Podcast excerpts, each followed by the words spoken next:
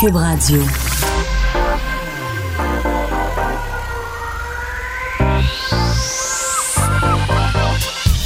Même l'été, le midi, faut rester informé. de 11 à 13, avec Vincent Dessureau et Joanny Gontier. Cube Radio. Ah ben salut tout le monde, bon lundi, 8 juillet 2019 déjà. Là, vous vous apercevez que c'est peut-être pas comme d'habitude parce que c'est pas la voix de Des. Bienvenue quand même à son émission, mais c'est un de ses collègues, un de ses amis qui le remplace, Alexandre Dubé. Je suis super content d'être avec vous.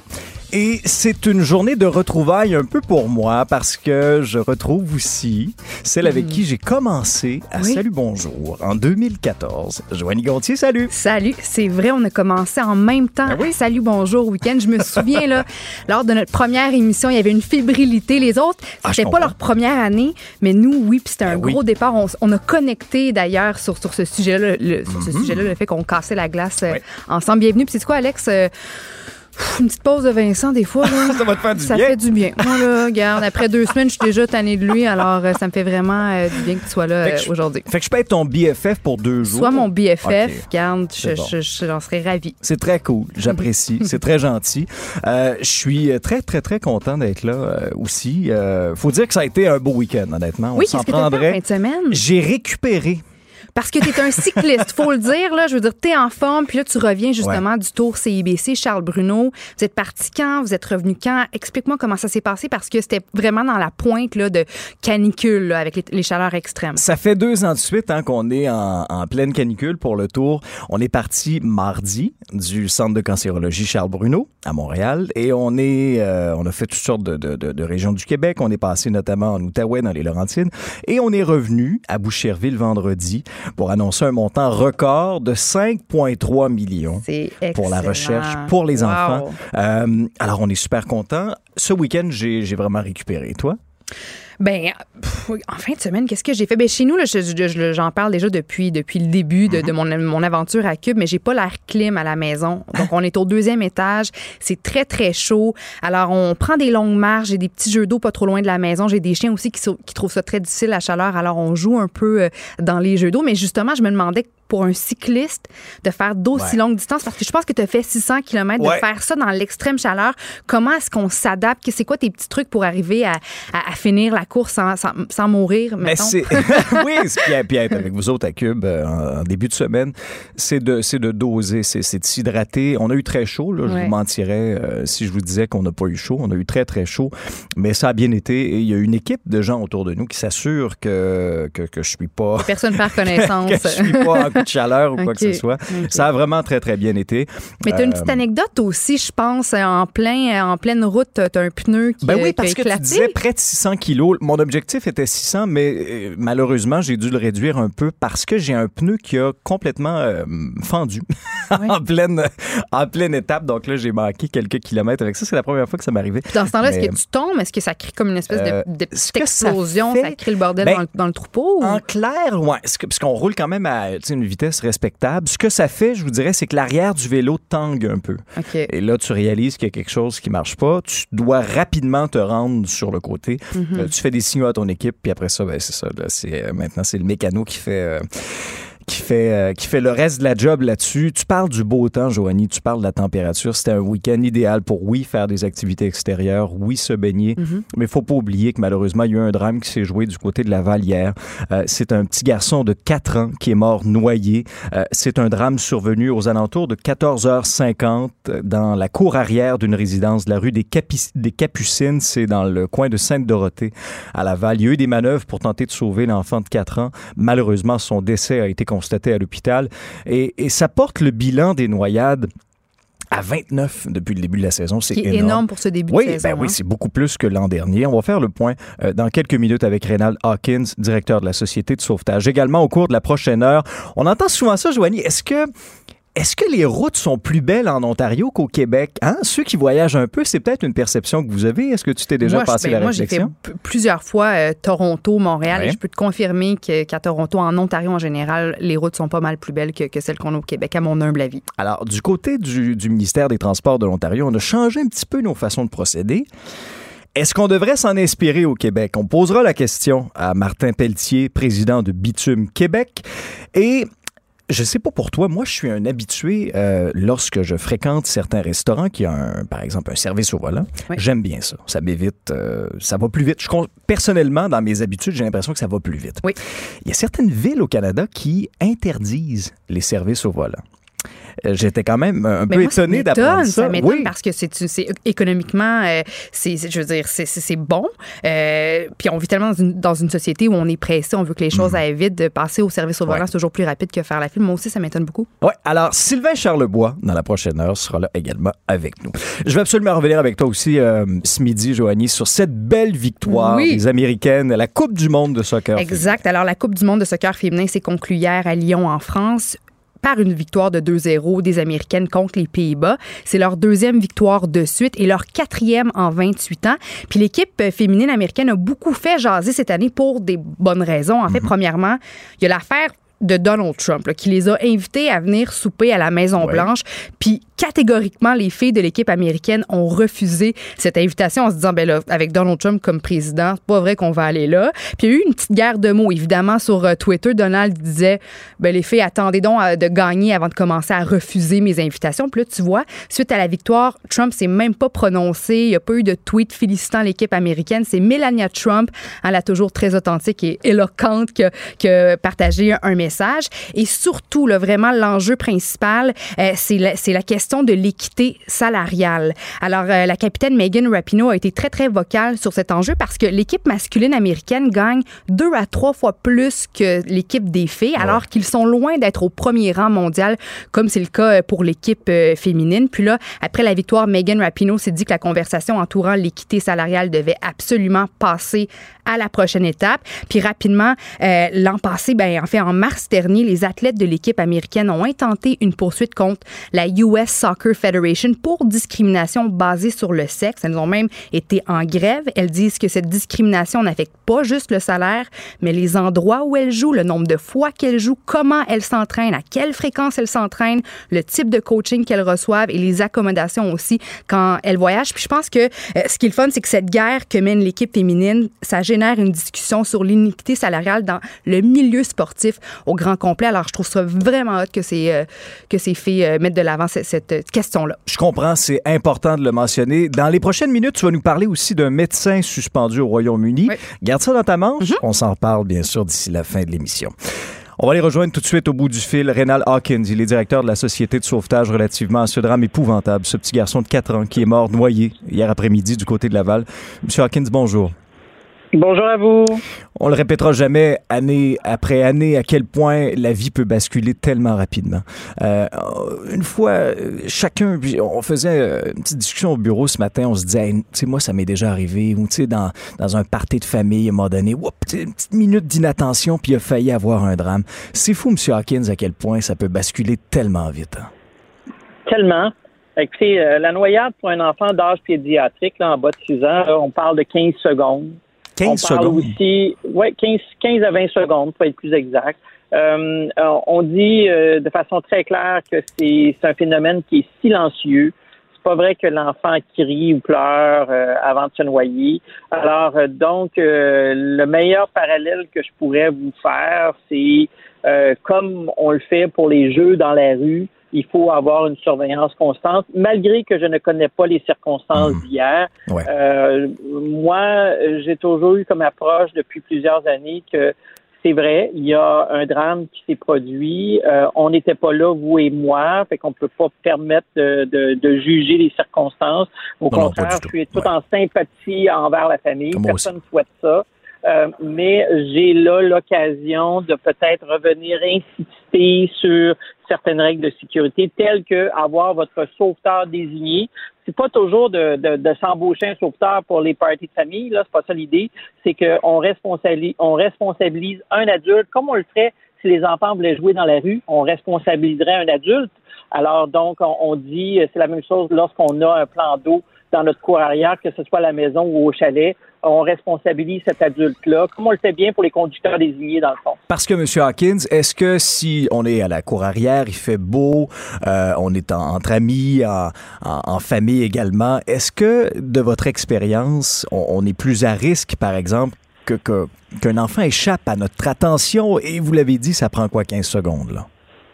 Ben écoutez, euh, moi j'ai, je suis parent de deux grandes filles maintenant, mais euh, j'ai toujours dit, je mets au défi n'importe quel parent de me dire qu'est-ce que leurs enfants ont fait 24 heures sur 24 là, pendant leur leur enfance là. C'est pas toujours évident de contrôler cet aspect-là. C'est pour ça que les piscines, lorsqu'elles sont dans la cour arrière, faut les rendre inaccessibles lorsque c'est pas la baignade, parce qu'on conviendra que lorsque c'est l'heure de la baignade, là on a un mandat de surveillance. Alors, à partir du moment où la baignade est terminée, ben, on s'assure de fermer la piscine. Encore plus vrai lorsqu'on a des enfants non nageurs, euh, parce que c'est très attractif l'eau, que ce soit au chalet, que ce soit euh, justement dans la cour arrière. L'idée, c'est est-ce que je peux contrôler l'accessibilité autant possible que ce peut? La réglementation provinciale vous le dit d'ailleurs depuis 2010. Euh, mais encore là, est-ce que c'est une question d'accessibilité? Est-ce que l'enfant a monté sur un filtre si c'est une piscine hors terre? que la portière était bien refermée? Ce sont les, les enquêteurs qui pourront nous permettre de répondre à cette question-là. Mm-hmm. Mais euh, il, il, reste que malheureusement, c'est un drame euh, qui est arrivé hier et ce qui pourrait faire le 29e ou le 30e cas de l'année comparativement à 22 euh, mm. comparativement à l'année passée. Rénal, je sais que vous avez mené un sondage pour découvrir pourquoi les gens étaient réticents à mettre leur, leur veste de flottaison. Puis vous avez découvert que c'est parce que ben les gens ils pensent pas ou ils prévoient pas passer par dessus bord. Puis je vais te raconter vite vite une anecdote. Moi-même j'étais allée faire un petit tour de, de, de en me disant ben, c'est un canot, je sais je vais pas chavirer. Puis finalement j'ai chaviré vois-tu. Puis ça aurait pu être quand même il aurait pu avoir des, conséquences un peu plus sévères. Qu'est-ce qui fait que les gens pensent automatiquement que tout va bien aller? Parce qu'essentiellement une veste de flottaison c'est c'est pour prévoir ou pour pour s'en sortir si jamais il se passe quelque chose qui sort, qui sort de l'ordinaire, n'est-ce pas? C'est la même raison pourquoi vous portez votre ceinture dans l'auto. Si jamais il arrive un accident, vous savez que la ceinture dans l'auto va vous protéger euh, dans la majorité des cas. Euh, huit fois sur dix, les gens ne la portaient pas, portaient pas correctement. Et cette année, là, on estime à 10 décès liés à l'eau par rapport au sport nautique semble être une augmentation, si je veux comparer avec les données de l'année dernière, là, de façon importante. Et huit fois sur dix, les gens ne portaient pas leur veste de flottaison. Alors, euh, donc, euh, et, vous l'avez raison, là, on a fait un sondage des focus group à travers tout le Canada. Et la principale raison, c'est que les mhm. gens nous disent, ben, on se retrouvera pas par-dessus bord. Mhm. Monsieur Hawkins, euh, Monsieur Hawkins ouais, oui. Euh, en conclusion, au moment où on se parle, il y a une vaste opération de sauvetage qui est en cours sur le fleuve, euh, sur le fleuve Saint-Laurent pour retrouver un plaisancier qui aurait chaviré dans le secteur de Sainte-Catherine, en banlieue de Montréal. Vous avez fait allusion au, bilan qui est plus lourd cette année. Pourquoi le bilan est plus lourd cette année? Est-ce que c'est en raison du, des cours d'eau qui sont plus élevés? Est-ce qu'on est-ce qu'on prend plus de risques?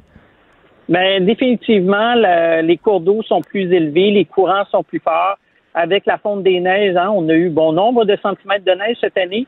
Euh, les pluies averses qu'on a eues au printemps, même la semaine dernière, malgré le beau temps, il y a eu des orages violents à certains endroits du Québec.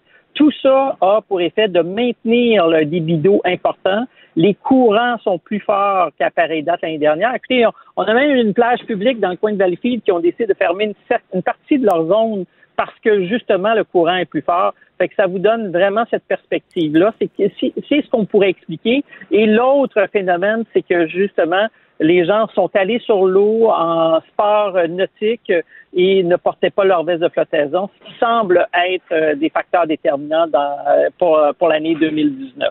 Rénal, je me demandais à quel point est-ce que les parties d'été, le fait que les gens boivent de la bière ou sont plus en boisson en, en termes, bon, pour les adultes évidemment, à quel point est-ce que ça, ça joue sur les accidents qui se produisent?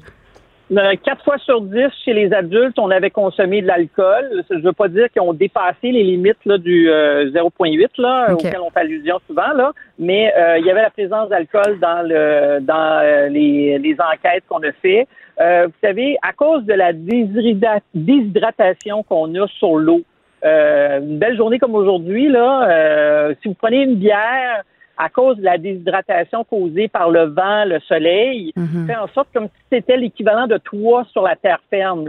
L'absorption de l'alcool oh, se fait plus rapidement et le clapotis des vagues fait en sorte que justement euh, vous avez peut-être pas le même contrôle. Et il faut pas oublier non plus que l'alcool, ça a un effet diurétique. Et là, malheureusement, certains hommes considèrent que la rivière ou le lac devient la cuvette aussi. Alors donc, euh, ils se lèvent debout puis ils se retrouvent par-dessus bord naturellement sans leur veste de flottaison. Alors, vous comprenez que c'est ce qui peut expliquer certaines situations. Je ne dis pas la totalité, mais certaines de ces situations. Il faut prendre ça en considération, oui. Ouais. Rénal Hawkins, vous êtes directeur de la Société de sauvetage. Merci beaucoup d'avoir été avec nous ce midi. C'est moi qui vous remercie de l'invitation. Au revoir, à la prochaine. Jusqu'à 13. Vous écoutez DES de 11 à 13 avec Vincent Dessureau et Joanny Gontier. On a le plaisir d'accueillir avec nous Stéphane Plante pour la chronique Disque dur. Salut Stéphane. Salut. Regarde, Alors- Stéphane, c'est pas, c'est pas, c'est pas Des, c'est Alex. C'est ah mon dieu, ok, c'était donc ça. C'est ça, l'étonnement. C'est ça, oui. si tu veux pas être trop dépaysé, tu peux m'appeler Doobs. Oh, Doobs. Oh, il, il aurait pas dû me dire ça. Là, là il, est- il est fait. Ok. Là, c'est Doobs. Ah, mais c'est c'est ça. Bien, Écoute, je, je- d'ici, je me crée un, un ID moi-même. Ah oui, oui. De Doobs. OK. euh, le Brésil qui a rendu hommage, et c'est important de le mentionner, à un des pères de la bossa nova qui est décédé au cours des derniers Oui, jours. 88 ans, monsieur. euh, je vais essayer de le prononcer comme il faut. Euh, à défaut de dire Doobs, je vais essayer de dire euh, Joao Gilberto. Mais bon, moi, moi aussi, je me demandais comment on le prononce. il y a un accent tonique sur le. A, Ah, mais voilà, euh, mon, mon espagnol date du cégep. Et mon cégep date d'un autre siècle. Donc, ben, c'est un guitariste important. Ses chansons ont été reprises. En fait, les versions qui ont été faites par d'autres ont peut-être été plus populaires que les siennes. Par contre, son, euh, son haut fait d'armes, c'est la chanson de Girl from Ipanema, chantée par sa femme Astrid, Gilberto.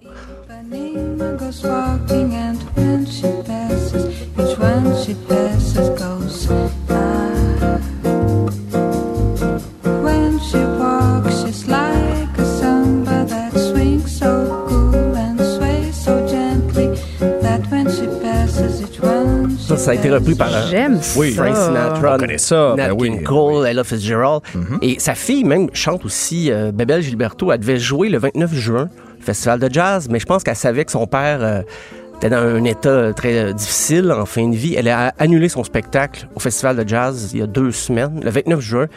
Donc, ça, ça allait pas très bien. euh, Est-ce qu'on connaît la cause de la mort? Euh, moi, je pense que c'est un, ben, c'est un cancer, mais on dit que c'est très vague. Il n'y a pas eu trop de précision, mais il allait, il allait pas très bien depuis. euh, on n'a pas spécifié quel type de cancer c'était. Et euh, il était euh, un peu sans le sou dans la pauvreté, miséreux. Ah oui? ouais, Ah oui. semble-t-il que. Bon, Malgré eu- sa carrière. Malgré sa Ah carrière, malgré ce qu'on pourrait croire ses droits d'auteur, tout ça, mais c'était géré. Puis il y a toute une querelle de succession à prévoir, là, parce qu'avec ses trois mariages et tout ça, et les enfants qui... euh, ben justement, Bébel Gilberto n'a jamais apprécié sa dernière épouse à son, à son papa. Donc, euh, c'est c'est triste, mais c'est comme ça. Le nom de sa fille, c'est. Bebel, euh, B-E- B-E-L. Et, euh, mais c'est- si un album que vous voulez connaître là, le plus possible, euh, Monsieur Gilberto, c'est vraiment ben, l'album qui contient cette chanson-là. C'est avec le saxophoniste Stan Getz, sorti en 1964. C'est vraiment un, un des sommets de bossa nova, mais aussi samba jazz, là, si vous voulez le genre euh, à découvrir. euh, donc, c'est une grande perte quand même pour la musique brésilienne. Et il y avait même Diane Tell qui a fait une chanson sur lui qui s'appelait Gilberto. Justement, on va écouter un extrait de la pièce.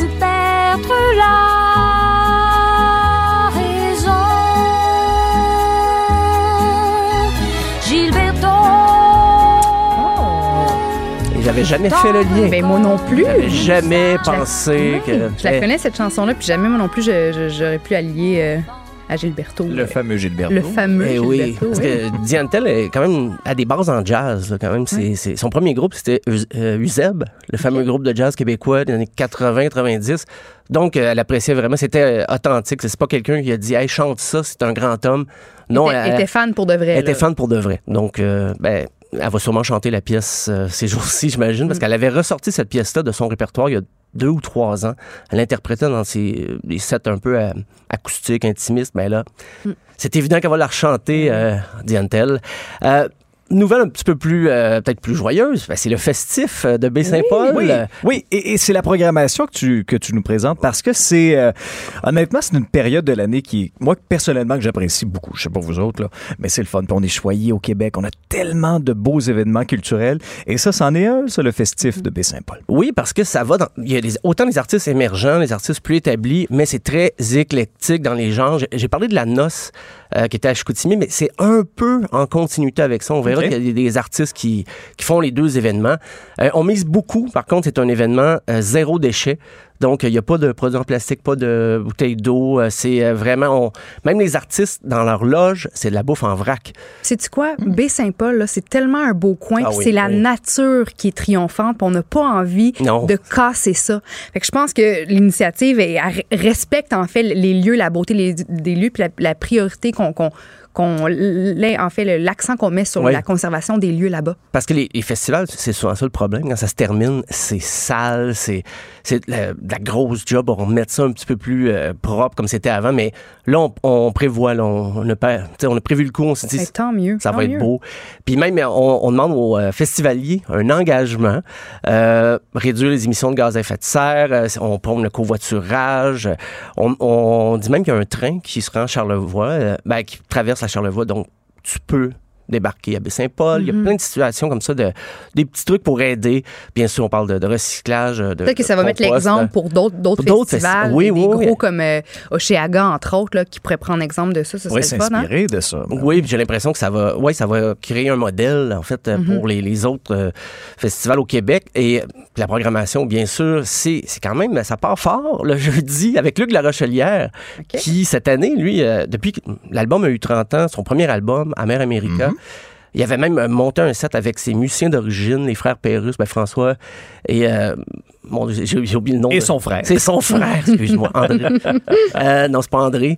C'est Marc Pérus, merci. On a des informateurs ici qui ont- sont aux aguets. Et euh, c'est comme, il revient sur scène, il joue des nouvelles chansons aussi, des chansons plus récentes, mais je crois fortement que l'accent va être mis sur Amer America. Il va ressortir des pièces. Ça, c'est c'est quand même assez tôt. C'est à 17h jeudi. Euh, à 18h45, il y aura aussi les louanges. Je pense que c'est plus long énumérer les festivals dans lesquels les louanges jouent cet été que, que d'énumérer ceux qui jouent pas. Il est, il est partout. Il est partout. Euh, il y aura pour la compagnie Chromeo, Qualité Motel. Il y aura la Patère Rose qui fait un spectacle gratuit. Euh, Fanny Bloom, elle n'a pas mis de côté sa, sa carrière solo, mais elle refait des spectacles avec son premier groupe, La Patère Rose.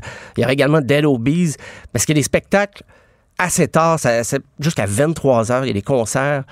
Euh, le jeudi, il y a Alexandra Strelinski qu'on entend beaucoup parler. Et elle, là, écoute, j'ai fait un tournage, je suis avec elle. Coup de cœur. Ah oui? C'est une fille, là, laid back et mollo et le fun. Puis après ça, elle- devant son piano, il y a quelque chose qui l'habite. Puis c'est tellement de l'émotion. Puis elle, elle me disait justement qu'elle préfère parler, exprimer ses émotions Ah oui, oui. via sa musique, via son piano qu'avec ses, ses mots. Je trouvais ça tellement beau. Mais moi, la première fois que, que je- que je- j'écoute euh, du piano néoclassique comme ça Mhm, ouais. dans ma journée, là, sur la terrasse, en me couchant, là, ça, ça joue constamment du Streliski. là. C'est vraiment une- un beau coup de cœur, une belle découverte. Et elle va jouer à minuit. Quand je dis que c'est festif, là, Ah, s'il y a des concerts comme ça, euh, ben, il y, en a à 1 h du matin, à 2 h du matin. Le vendredi, là, ça, ça recommence dès 11 h le matin. Donc, 11 h le matin. Ça fait des courtes nuits. Là. Ça fait des courtes nuits parce qu'il y a souvent des, des festivaliers qui vont s'engager la fin de semaine complète. Ben oui, dire, à fond, ben à 100 À fond. Est-ce Ben qu'il y a oui. beaucoup de gens qui viennent de l'extérieur? Oui. Est-ce que ça pogne énormément ou c'est juste les locaux qui, qui sont habitués euh, d'y assister? Puis... Ça dépasse l'événement local. L'année passée, il y avait beaucoup, non seulement à cause des groupes qui se déplacent, mais les gens d'ailleurs vont. Il y a comme un petit buzz là, sur Oui, le, oui. le festif. là. Et puis, ben, justement, il y a des. À 11h, Ariane Moffat, Laurence Anne vont jouer. Il y a du karaoké tous les jours. Si ça vous intéresse, je sais pas. Je Je... vois pas ça. C'est quoi, tu. euh, Puis euh, euh, le groupe Bleu Jean Bleu, 16h45. Mhm. Et j'ai décidé, ceux qui savent pas c'est quoi, juste pour me, me gâter un petit peu, écoutez un extrait de Bleu Jean Bleu. La chanson, peut-être que vous savez pas que c'est Bleu Jean Bleu qui chante, mais vous connaissez sûrement cette pièce-là.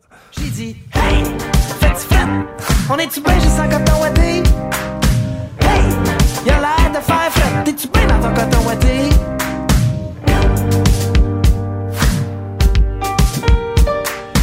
Lorsque vous êtes 16h45, ça- on peut regarder ça avec les enfants, il n'y a pas de problème. Euh, plus tard en soirée, Isabelle Boulay, Safia Nolin, il y en a plus que ça. euh, parce que j'ai fait une sélection, mais il y a des artistes vraiment à découvrir que je connais pas qui font des premières Mhm. Parties. ouais. Beaucoup comme ça, puis ça se poursuit. C'est très éclectique. Euh, Le vendredi, Fouki à 23h30. OK. C'est quand même assez tard. Oui. Mais il y a les vulgaires machins aussi, si vous êtes dans un esprit punk. Mais il y a du métal avec Anonymous. Fait Mais il y en a pour tous les goûts. il y en a là. pour tous les goûts. Euh, faut être vraiment sévère pour dire, ah, il n'y a rien qui me tente. Mais le 20, ça reprend le, le samedi, le 20 juillet, à 11h30. Tire le coyote. On parlait de retour avec Luc La- Luc La Rochelière. Il y aura Vilain Pingouin À 14h30, j'ai pas vu ce groupe-là de- depuis un autre siècle. Euh, Depuis groupe- ton cégep. depuis mon cégep, ben, c'était hey, à peu près ça. Très fort, Doobs. Euh, mais J'adore. j'ai- Oh, Ça va me ça. suivre, ça. J'aurais pas dû dire ça. Je pense que je vais appeler ta mère que t'appelles comme ça maintenant. Euh, samedi soir, euh, Alex Berger, finaliste des Francs ouvertes. Marjo. Marjo, ça fait encore plus longtemps que je l'ai vu, je pense. Et les trois accords, donc ça, ça va se coucher tard samedi, parce qu'à 11h30, il y a encore, il y a Grimskunk, Dumas, Damien Robitaille, Lydia Kepinski, Les Choses Sauvages. Et dimanche, quand je dis qu'il y a des shows très tôt, il y a un show à 4h45 du matin. Ben là, c'est Tôt ou tard, ça dépend C'est de euh, vos C'est- habitudes. Oui, c'est Ben, ça. Moi, je pense que ceux qui, qui, euh, assistent au spectacle tard à 23h30 minuit là, vont juste faire une nuit blanche. là. Ben tu voilà. fais le party comme, comme il se doit, puis tu restes là après ça pour le show à 4h du matin. Tour est joué. C'est ce que je ferais, c'est Philippe B. c'est- Je pense qu'il est tout seul, en- il est pas avec son groupe, donc ça va être plus tranquille, formule plus acoustique. Et ça se termine vu que c'est dimanche, parce qu'il y a beaucoup, oui, il y a beaucoup de gens de l'extérieur, donc le, le dernier concert est pas trop tard, permettre aux gens de revenir euh, dans leur région. Et ça se termine avec les A-Babies et Emily Kahn. Donc euh, c'est plus tranquille le dimanche, parce que c'est ça. Beaucoup de gens vont profiter de cette journée-là pour s'en aller. Donc, c'est le festif du 18 au 21 juillet. Ça promet. En tout cas, je pense qu'on on vous a donné le goût d'y aller. Stéphane, merci beaucoup. Cube Radio. De, de 11 à 13. Pour nous rejoindre en studio, 187 Cube Radio. 1877 827 2346. Il est 11h30 de retour à Cube Radio. Joanie, euh, tu sais que dans les années 70, il y a eu une révolution qui s'est faite au niveau euh, de l'alimentation, au niveau de la restauration. Ça a été l'apparition des services au volant. Ouais. Ça fait partie de tes habitudes, toi? Si tu as le choix là, entre débarquer de ton auto, entrer à l'intérieur ou de rester confortablement assis et de faire ta commande. Je reste toujours dans la voiture, puis surtout, nous, avec notre. Ben, moi, avec mon passé de, de fille qui travaillait à Salut Bonjour, qui devait se lever très, très tôt, moi, le service au volant du McDonald's, ça m'a sauvé la vie à maintes et maintes reprises. Mais oui, je vais, j'en profite là, des, des services euh, à l'auto, en masse. Alors, imagine-toi qu'il y a 27 municipalités un peu partout au Canada qui interdisent aux restaurateurs d'offrir ce fameux service-là. Il y en a d'autres qui vont emboîter le pas. Pour nous éclairer là-dessus, on rejoint Sylvain Charlebois. Il est professeur de distribution et politique agroalimentaire à la Faculté de management et d'agriculture de l'Université d'Alousie. Bonjour, Monsieur Charlebois. Bonjour. Alors, expliquez-nous pourquoi on, on- on souhaite interdire le service au volant à certains endroits. Ben, c'est principalement en raison de, de, de, en fait, de préoccupations environnementales, finalement. Euh, Quand on lit le devis des municipalités là, qui interdisent partiellement ou complètement le service au volant, là, c'est, vraiment pour des raisons euh, ben, d'urbanisation, parce qu'on veut pas. Créer de la congestion, mais c'est surtout pour des raisons euh, environnementales. On veut pas voir des voitures là en attente euh, avec des lignes qui ne finissent plus, tout simplement. Il y a beaucoup de conseils de ville qui sont sollicités par euh, des environnementalistes là, euh, pour euh, justement faire quelque chose avec le service volant. Et dans 27 cas, là, 27 villes, ben, c'est pas des petites villes non plus. Là. Ben On non, c'est ça. Toronto, Vancouver. C'est, Ah oui? c'est 24% de la population canadienne qui, qui est affectée par ce genre de politique-là. Est-ce que d'autres euh, municipalités pourraient aussi emboîter le pas euh, et est-ce que ça peut nous toucher aussi au Québec? Ben, je serais pas surpris, hein, parce que de plus en plus, il y, a y des gens qui se posent la question. euh, en fait, je suis au téléphone depuis depuis ce matin à parler à différentes personnes à travers le, le- le- la province. Là, puis il y a beaucoup de gens qui se questionnent euh, sur sur la, la, la, raison d'être du, service au volant. Le service au volant, c'est une innovation qui date de plus de 40 ans, qui a servi bien du monde qui sert bien l'industrie aussi. Il y a plusieurs restaurateurs qui dépendent euh, du service euh, au volant. Si vous allez à, une place à café euh, aujourd'hui, vous allez voir que la majorité de l'équipe derrière le comptoir va euh, va être là pour servir les gens au service au volant. là. Les, le trafic à l'intérieur du restaurant, c'est c'est pratiquement secondaire dans plusieurs cas. là. Donc, il y a beaucoup de restaurateurs qui dépendent du service au volant pour survivre. Ouais, puis grosso modo, ça peut représenter à peu près quel pourcentage de leur chiffre d'affaires? Mais dans certains cas, c'est plus de 50 Aïe, aïe, aïe. C'est énorme. là. Souvent, en fait, ce qui est un peu paradoxal, c'est que il pourrait y avoir une ligne à finir de voitures quand le restaurant est vide. Oui. Moi, personnellement, des fois, ce que je vais faire, c'est que je vais, je vais, je vais débarquer de ma voiture, je vais aller au restaurant, puis je suis servi avant ceux qui sont en ligne Oui. en voiture. moi, je me dis, Sylvain, bon, ceux qui, qui, qui se lèvent pour aller travailler en voiture passent souvent par euh, les commerces où on vend du café, des déjeuners, mais il y a aussi un autre phénomène, celui des, des livraisons à domicile. Avec, là, je pense au Uber Eats, entre autres. Ouais. Euh, moi, je disais à mon collègue ici que j'utilisais avant beaucoup les services à l'auto, mais maintenant, mes habitudes changent parce que je peux juste rester à la maison dans le confort de mon domicile puis me faire livrer Ouais. toute la bouffe dont j'ai envie. À quel point est-ce que ça, euh, ça a un impact sur, sur les, les, les services à l'auto? Ah, c'est certain. C'est la prochaine, euh, c'est la prochaine révolution, à mon avis, c'est d'aller vers l'argent, non pas juste d'attendre que l'argent vienne, parce que il y a eu les drive-in, il y a eu le service au volant, mais là, de plus en plus, les restaurateurs tentent d'aller nous chercher de par des applications et des services de livraison. Ça, c'est clair, là.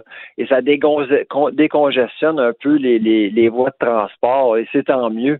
Mais quand on regarde les, les politiques euh, de, qui empêchent les services au volant de- d'exister, finalement, euh, il faut quand même penser à l'avenir. De plus en plus, il va y avoir des voitures électriques, euh, Mhm. hybrides.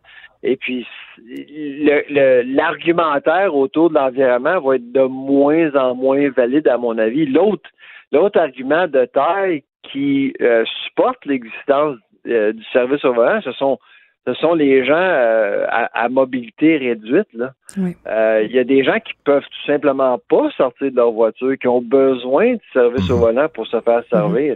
Alors, il faut faire attention qu'il y a une certaine clientèle euh, qui vraiment a besoin de ce service-là.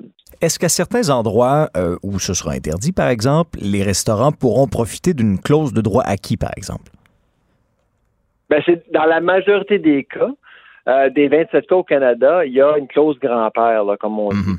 Euh, donc, si par exemple le Conseil de ville décide de- d'interdire l'existence du service au volant sur leur territoire, dans la majorité des cas, en fait, je connais pas de cas où on a décidé de de- d'interdire le service au volant carrément, même ceux qui existent. Là.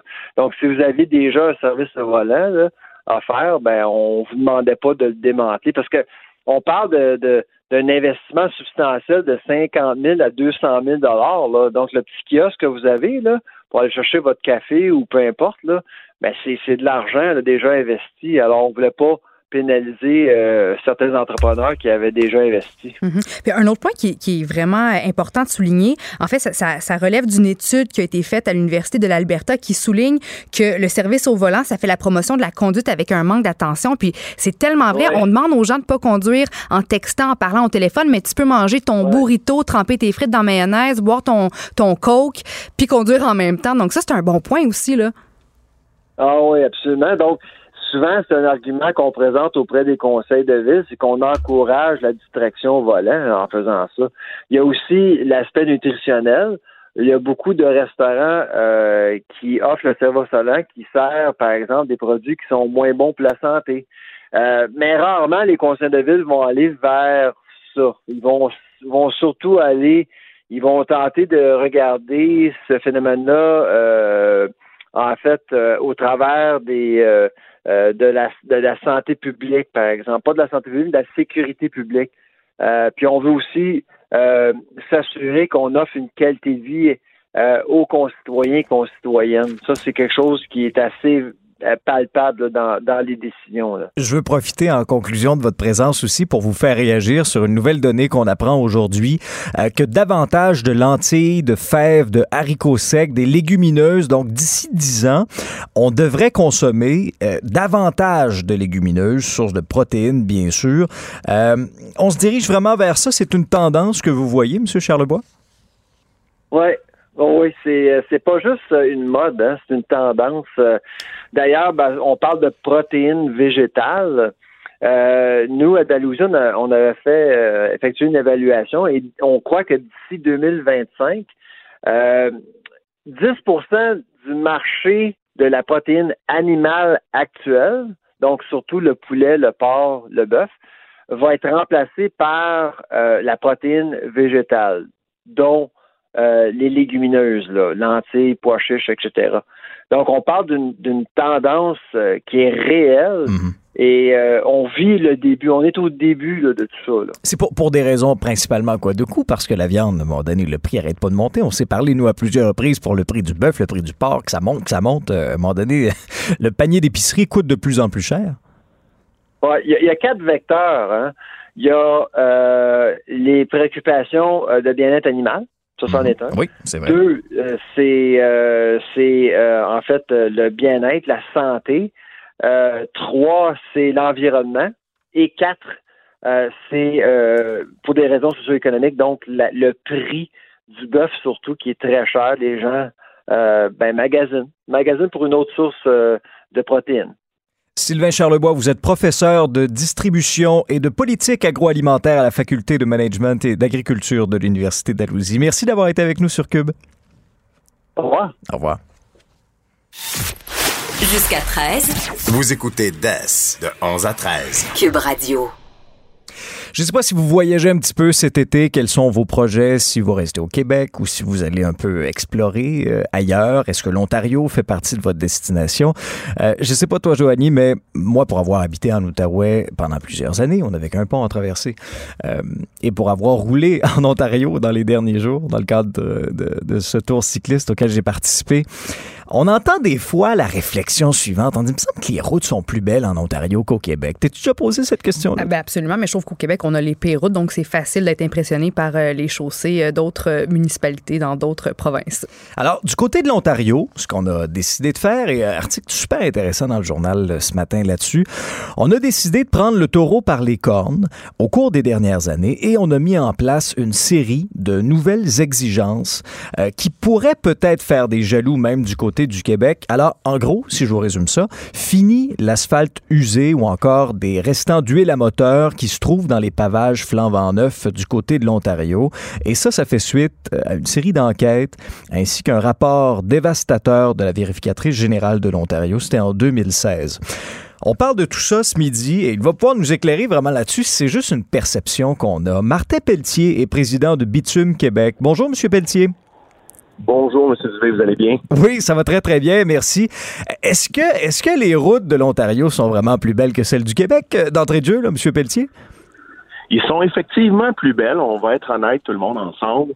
Euh, mais il y a une raison à ça. La raison, elle est simple. Ça fait déjà plusieurs années qu'au Québec, on ne fait plus euh, de, de routes en profondeur. Il faut les reprendre, il faut les refaire. Beaucoup de nos routes ont atteint leur euh, maximum de durée de vie. Puis euh, peut-être pour ajouter avec ce qu'on a lu tout le monde ce matin, euh, nous aussi au Québec, nous avons des bitumes qui sont euh, qui ont été euh, modifiés ou en tout cas les, les demandes techniques ont été euh, raffermies déjà depuis Mhm. deux ans nous aussi. Bon, M. Pelletier, là, on, on va rendre ça clair pour tout le monde aussi. Expliquez-nous qu'est-ce qui était fait en Ontario avant et qu'est-ce qui ne l'est plus depuis cette fameuse réforme-là?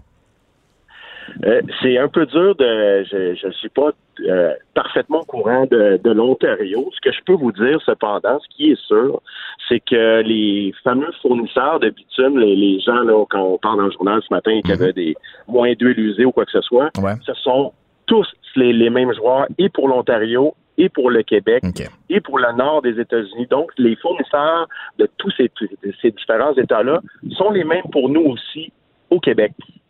Donc, cette pratique-là, on, on l'a fait ultimement au Québec. Pourquoi, pourquoi nous, nous aussi, on peut pas, par exemple, dire, ben, on va changer les choses, on fera plus ça de cette façon-là, puis ça va ultimement euh, prolonger la durée de vie de nos infrastructures?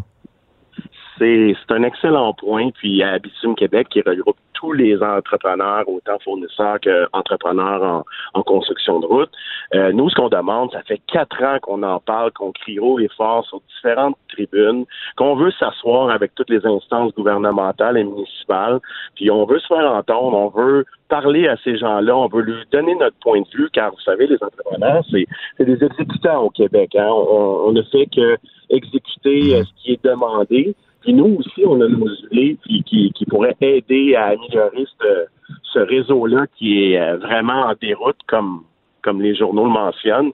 Puis on, on peut faire notre part, puis dites-vous qu'au Québec, comme en Ontario, comme partout, l'expertise est là, on est là, on veut faire des travaux de qualité euh, supérieure, c'est ce qu'on fait, mais on le fait avec les moyens qui nous sont donnés. Mais le fait de permettre là, de, de mettre jusqu'à 20 d'alpha- d'asphalte recyclé, par exemple, dans, dans les nouveaux mélanges, c'est pour une raison de coût? Euh, ben, ben, de un, il, y a, il y a effectivement euh, les coûts engendrés, mais il y a aussi l'environnement. Euh, ça, c'est très important de le dire. Euh, L'asphalte, c'est récupérable à 100% puis Il n'y a pas beaucoup de matériaux qui, qui peuvent se vanter d'être recyclables à 100% Puis, quand c'est fait de la bonne façon, avec les, les, les, les les bons suivis techniques, euh, c'est un très bon, très bon moyen de recycler et de réutiliser ces matériaux-là. Et est-ce qu'au niveau de la qualité du bitume, est-ce que c'est la, la durabilité, est-ce qu'on est au même niveau? Nous, euh, nos fournisseurs nous mentionnent qu'on est au même niveau. On a, c'est pas parce qu'il y a des demandes différentes que les, les bitumes ou les enrobés bitumineux sont de moins bonne qualité. Euh, la différence, quand on voit pour les usagers, on voit beaucoup de nids de poules, on voit beaucoup de fissuration, tout ça. Mais ça vient d'une chaussée qui est euh, probablement euh, vieille, déficiente ou même euh, carrément à la fin de sa durée de vie. Puis depuis en Ontario et au nord des États-Unis, quand on se compare, ça fait déjà plusieurs années que ces États-là euh, mettent beaucoup plus d'argent. On l'a vu ça aussi dans différents reportages au kilomètre. Puis ils refont les routes en profondeur. C'est ce qu'on fait pas. C'est, on fait beaucoup de travaux en surface pour que ça paraisse bien, puis ça roule bien, mais il faut les refaire, ces routes-là. Il faut les reprendre de A à Z. Puis nous aussi, dans quelques années, on va pouvoir se vanter de rouler sur des tronçons de route qui sont aussi impeccables que nos voisins. Vous avez espoir qu'on réussisse à, à faire tourner le vent? Parce que ce serait tout un chantier, là, ce que vous nous décrivez. Là, je comprends qu'on doit le faire. Mais on rage, par exemple, à Montréal avec la quantité de chantiers, la quantité de cônes orange. Là, il faudrait donner un grand coup. Est-ce qu'on aura la patience euh, en tant qu'automobiliste de se lancer là-dedans? Ben moi, je vais l'avoir. J'ai la foi. Je pense que on peut euh, d'année en année améliorer notre sort. Puis si on le fait de bonne façon, euh, ben nous allons retourner moins souvent sur ces tronçons de route-là. C'est ce qu'il faut que les usagers comprennent aussi. C'est lorsqu'on va décider d'y aller en profondeur et de refaire les chaussées, on va pouvoir, euh, oui, on va encore avoir des cônes oranges comme tout le monde voit, sauf que ces cônes oranges-là réapparaîtront pas au bout de deux, trois ans sur la même tronçon de route. Ils vont apparaître comme partout dans, dans tous les autres États au bout de peut-être 10, 15 ans pour un entretien préventif, puis après, ça va aller dans 30, 40 ans à la fin de la, la durée de la chaussée. Ouais, parce que des fois, on a l'impression que ça dure pas. Puis on a l'impression aussi que c'est pire cette année. Je sais pas si c'est le constat que vous faites, vous aussi, mais les nids de poules, euh, ça se multiplie à un moment donné dans les dernières semaines. Ça en était dangereux. Les garagistes ont fait des affaires d'or de ce côté-là. Euh, c'est c'est à refaire année après année. C'est vraiment incroyable, effectivement, le, le- tout, tout ce qui est ressorti ce printemps. Euh, nous, on croit que nos hivers de plus en plus avec les périodes de redoux, de gel, de pluie, tout ça, aident vraiment pas la cause à nos chaussées qui sont vraiment vieilles euh, et en piteux état à certains endroits, comme on a vu. Martin Pelletier, vous êtes président de Bitume Québec. En tout cas, merci beaucoup de nous avoir expliqué tout ça, de nous avoir euh, éclairé sur la situation, puis on verra bien quelle direction le, le Québec empruntera. Merci de m'avoir invité, M. Dumais. Bonne journée à vous. Plaisir. Bonne journée. Vincent n'a pas choisi Joanie Gontier comme co-animatrice pour rien. Avec 28 000 abonnés Instagram, hey, ça fait 28 000 bonnes raisons d'écouter l'émission. De, de 11 à 13, avec Vincent Dessureau et Joanie Gontier. Cube, Cube Radio. Ah, mais je suis très fier, moi, du choix de mon ami Des de Joanie. Parce que Joanie, tu sais fin. que euh, on a plusieurs points en commun, dont notre amour pour les animaux. Je suis le parrain du petit chien de ma collègue Annie Soleil Proto, René. Euh, alors, j'ai mon cours de gardien averti. je m'en occupe. euh, Vous êtes mignons les deux ensemble sur les médias sociaux. Vous avez gagné mon cœur. on a une très belle complicité. Et toi, ben, tu as tes deux petits amours à la maison. Exact. Euh, et là, je parle pas de ton chum, je parle de tes deux mes petits trois, chiens. mes trois hommes. Il y a mon ça, chum, il y a mon ça. Olaf, un lévrier italien, il y a, il y a mon Ansel. Puis, puis oui, j'ai lu une nouvelle, Alexandre, en semaine? Mhm. qui m'a beaucoup inquiétée. Oui, parce qu'il y a plusieurs marques de nourriture pour chiens vendues au Canada qui sont en ce moment sous la loupe des autorités américaines pour un lien possible avec une maladie cardiaque Ah bon? mortelle. Il y a plein de nourriture, donc oui, qui est sous la loupe. Puis là-dedans, ben, la mienne, celle que j'achète pour mes chiens, euh, est, est, euh, a fait, en fait, fait partie des, des rapports, la nourriture qui est concernée par ces risques de, de maladie. Alors, je voulais en parler avec un spécialiste.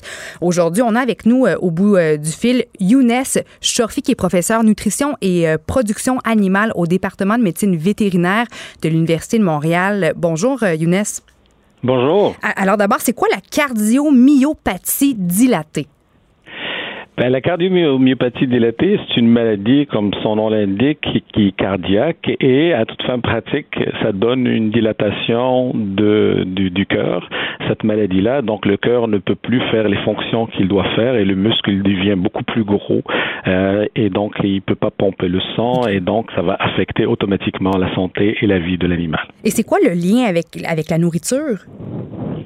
Euh, il y a des liens avec la nourriture parce que euh, il y a certains nutriments qui sont au niveau alimentaire qui aident les, les, les muscles cardiaques à fixer du calcium et le calcium il permet la contraction, euh, mais il assure aussi la survie et la fonction de pas, pas uniquement le calcium, mais il y a d'autres éléments qui vont assurer la survie et la fonction de la cellule cardiaque.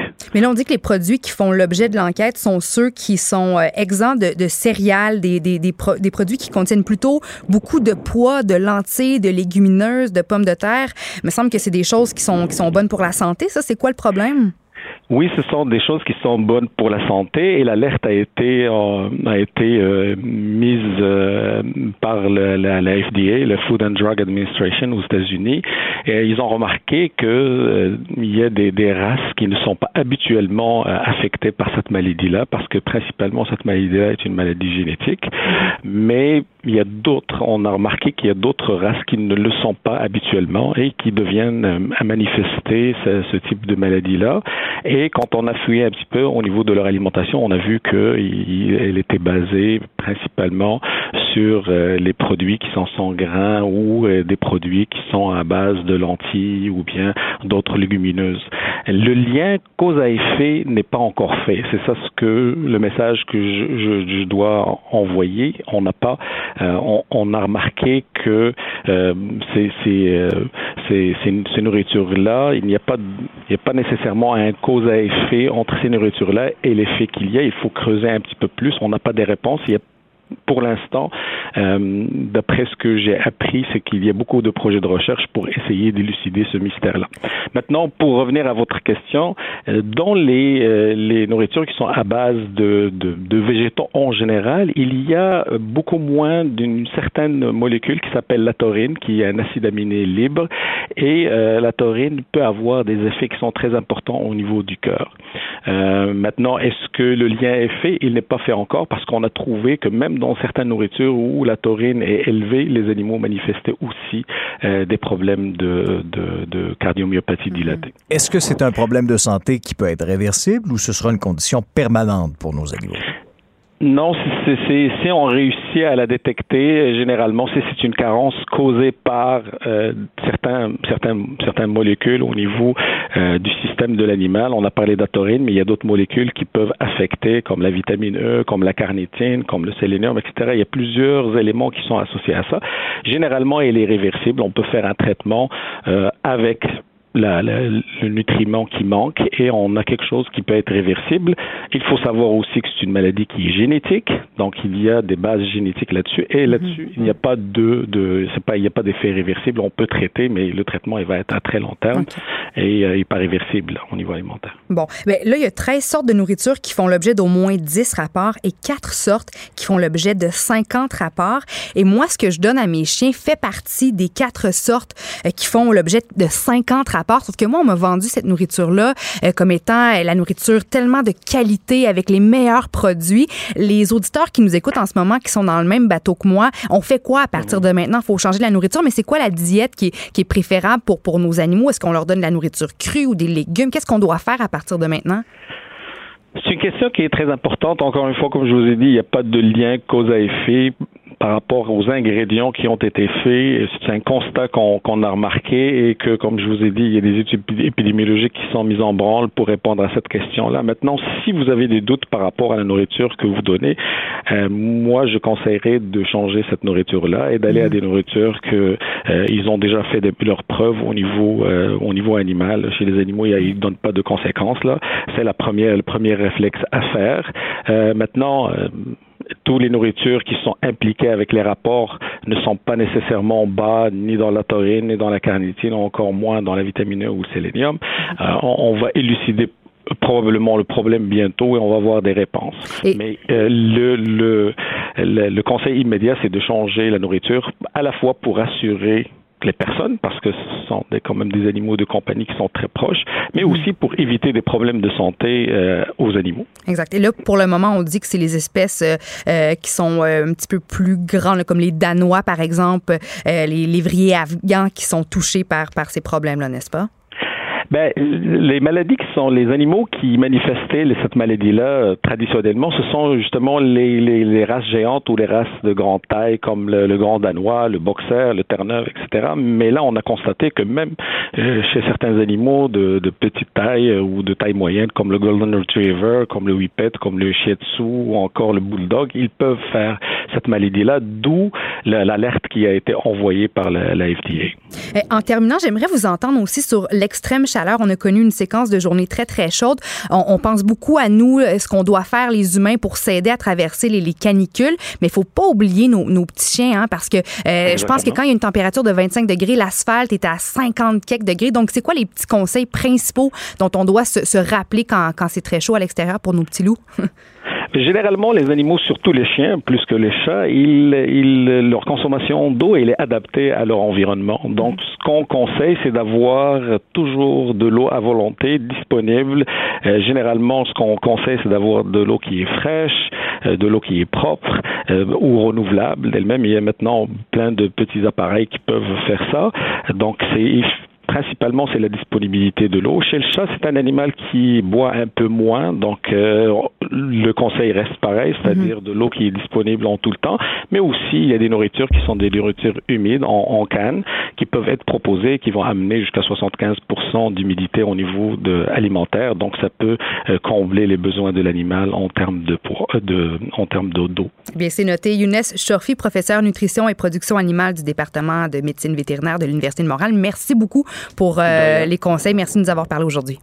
Au revoir. Bye. Très intéressant. Es-tu rassuré? Je suis rassurée, mais là, il va falloir que je... Sauf que moi, j'achète des poches de nourriture Mhm. immenses. Donc là, j'en ai une qui est pleine que je vais devoir changer, puis ça coûte une fortune. Mais là, au moins, je vais, je vais faire ce que j'ai besoin de faire pour, pour donner une nouvelle nourriture à mes, à mes bébés. Vincent Dessureau. Passionné d'actualité et d'aviation. Bon, il pilote pas seulement un avion, il pilote aussi une émission. Des, de 11 à 13. Cube Radio.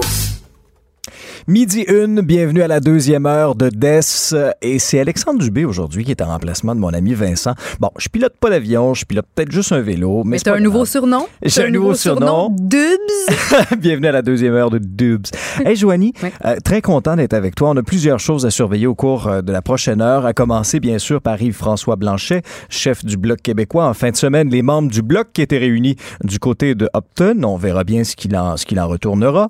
Euh, on se soucie également de plus en plus de nos données euh, relativement à ce qui s'est passé, entre autres du côté de chez Desjardins. Euh, mais de toutes les données, les informations sensibles que le gouvernement peut avoir sur nous, ben, on s'aperçoit qu'il y a des voix qui s'élèvent pour exiger des sanctions plus sévères envers les fonctionnaires fédéraux qui négligent par milliers nos données, nos données sensibles euh, au niveau des Canadiens. On parlera de tout ça avec Steve Waterhouse. Et au cours de la prochaine heure, on reviendra sur ces deux séismes qui ont ébranlé la Californie au cours des derniers jours. On ressent encore aujourd'hui des secousses, semble-t-il, de ce côté-là. On parlera avec un expert. Certains craignaient ce qu'on appelle de Big One, le fameux tremblement de terre qu'on redoute. Ce n'était pas ça, mais quand même, euh, qu'est-ce qui adviendra de tout ça? Parallèlement, on continue de suivre cette opération de sauvetage euh, qui a lieu dans le fleuve Saint-Laurent. Je vous en parlais il y a un instant, euh, à peine en ouverture d'émission. Extrêmement triste encore une fois ce qui est arrivé là-bas. Deux plaisanciers euh, qui étaient sur le fleuve. Malheureusement, leur embarcation a chaviré. Euh, un d'entre eux aurait été euh, repêché. L'autre, malheureusement, on est toujours sans nouvelles. C'est sur le fleuve Saint-Laurent, dans le secteur de Sainte-Catherine, en banlieue de Montréal. Joanie, plusieurs choses qui retiennent ton attention, entre autres, euh, et ça, c'est intriguant. Il y a un médecin qui a été suspendu euh, pour euh, des, des raisons assez particulières. Ça Oui. se passe en Grande-Bretagne, au Oui, Royaume-Uni. un médecin que- du Royaume-Uni qui a été suspendu pour avoir mis la vie de ses patients en danger en faisant au moins cinq fois là, des journées de travail de 24 heures Aïe, aïe, aïe. sans poste. Pas parce qu'il y avait une urgence, pas parce qu'il y avait une pénurie de médecins, juste pour payer l'extension de sa maison. C'est le docteur Bevan Hyder qui euh, finissait son premier chiffre de 12 heures dans un hôpital. Après ça, il se rendait dans d'autres hôpitaux pour faire du travail à la pige. Il disait que sa santé physique lui permettait d'accomplir des grosses journées sans problème, mais le Conseil général médical du Royaume-Uni a jugé que les offenses de ce médecin-là étaient si sérieuses qu'ils l'ont mis devant le tribunal des médecins praticiens, puis il a été euh, suspendu. Alors moi, je suis en train de me dire, là, tu sauves des vies, tes médecins, nous autres. Moi, ça m'est arrivé avec Salut Bonjour là, de me lever à 3 heures du matin, de faire ma journée, exemple de travail euh, le dimanche, puis de me coucher le soir très, très tard. Je faisais des 24 Ouais. heures, donc sans dodo. Tu serais pas allé opérer. Mais j'étais comme sénile, je, je voyais à double. euh, je, je- je veux dire, fait que je me mets à la place de, de- de- des patients de ce médecin-là. Je sais pas s'il a, a commis des erreurs, c'est pas indiqué, mais quand même, là, tu tapes des journées de travail sans pause. euh, puis c'est un domaine très important, on s'entend. Tu, tu soignes des humains. Puis parce que c'est pour agrandir ta maison. Je veux dire, euh, je suis- je suis contente que ce médecin-là ait eu une petite sanction puis une suspension. là, tu sais. On repassera pour, euh, pour les raisons valables. Effectivement, euh, je te pose une question. T'es heureuse, toi, dans ta vie? Hein? Très heureuse. Personnel, Toi? professionnel. Moi aussi, je suis sincèrement heureux. Globalement, est-ce qu'on est heureux au Québec? On est très heureux. On Ah est oui? parmi les plus heureux au Canada. Un, un sondage réalisé récemment à l'échelle nationale indique que les Canadiens se disent plus heureux dans les provinces de l'Atlantique et au Québec. Alors, pour compi- compiler son indice euh, bonheur, la firme Léger a demandé à des Canadiens partout au pays de situer leur bonheur sur une échelle de 1 à 10 et de relever les facteurs qui, à leur avis, influencent euh, le plus leur état d'esprit. Au sommet du palmarès se trouvent les provinces de l'Est, dont, dont 56 des répondants ont signalé un niveau de bonheur élevé, suivi après ça par les Québécois à 55 Puis c'est relié en partie au salaire. OK? Seulement 40 des personnes qui gagnent 40 000 ou moins par année ont rapporté un niveau de bonheur élevé, mais ce chiffre est passé de 5 à 53 pour celles qui gagnent jusqu'à 80 000 annuellement.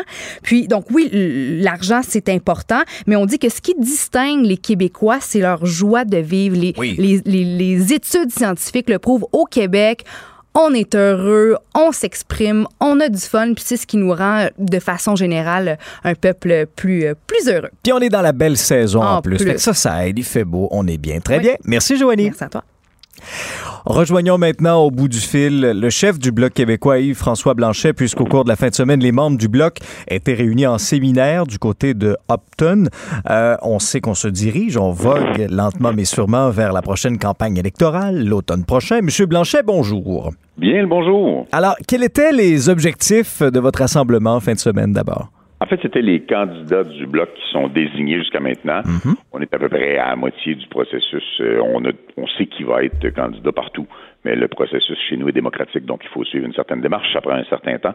Euh, c'était les candidats qui se rencontraient parce que j'avais très hâte que notre gang, parce que c'est ce que c'est en train de devenir, euh, se connaissent les uns les autres, parce que chacun est dans sa circonscription, fait son travail, puis il voit sur les réseaux sociaux un peu qui sont les autres, mais ils s'étaient jamais croisés. Puis on a une gang de jeunes là-dedans, là, des gens qui ont entre 35 et 45 ans, des jeunes professionnels qui mettent leur carrière de côté, puis qui disent, moi je retourne au Bloc québécois, ou je m'en vais au Bloc québécois, je veux siéger à Ottawa, je veux porter les intérêts du Québec, je veux défendre les dossiers du Québec, je veux faire avancer l'indépendance. Il y avait une atmosphère assez exceptionnelle dans cette espèce de petite salle communautaire d'un village dont j'ai déjà été député quand j'étais député de Johnson et ministre de l'Environnement. Fait que c'était euh, très agréable et sympathique. Monsieur Blanchet, euh, il y a quelques mois à peine, lorsqu'on faisait référence au Bloc québécois, plusieurs analystes politiques disaient Oh là là, ça va être difficile de se relever de la crise qui a ébranlé le parti. Vous sentez aujourd'hui que le vent a tourné? Quand je me promène dans les rues d'un peu partout, ça m'est même arrivé à Ottawa, c'est drôle, ce que les gens me disent, hein, d'un bord à l'autre sur le trottoir, c'est Hey, ça va bien vos affaires. Cette espèce de, de préjugés favorables, cette espèce d'opinion positive, de perception que les gens, même ceux qui vont pas dans le détail, les gens ont l'air de penser que ça se passe bien. Et ça, c'est extrêmement périlleux. Parce que oui, il n'y a pas si longtemps, il y a à peu près huit mois, le Bloc a traversé une période, puis pendant longtemps, une période très, très difficile, puis il en est sorti, puis tous les députés sont venus ensemble, le parti est venu ensemble, et on est peut-être plus fort parce qu'on a traversé une crise sur laquelle on revient pas, parce que ça fait tellement pas partie de notre réalité.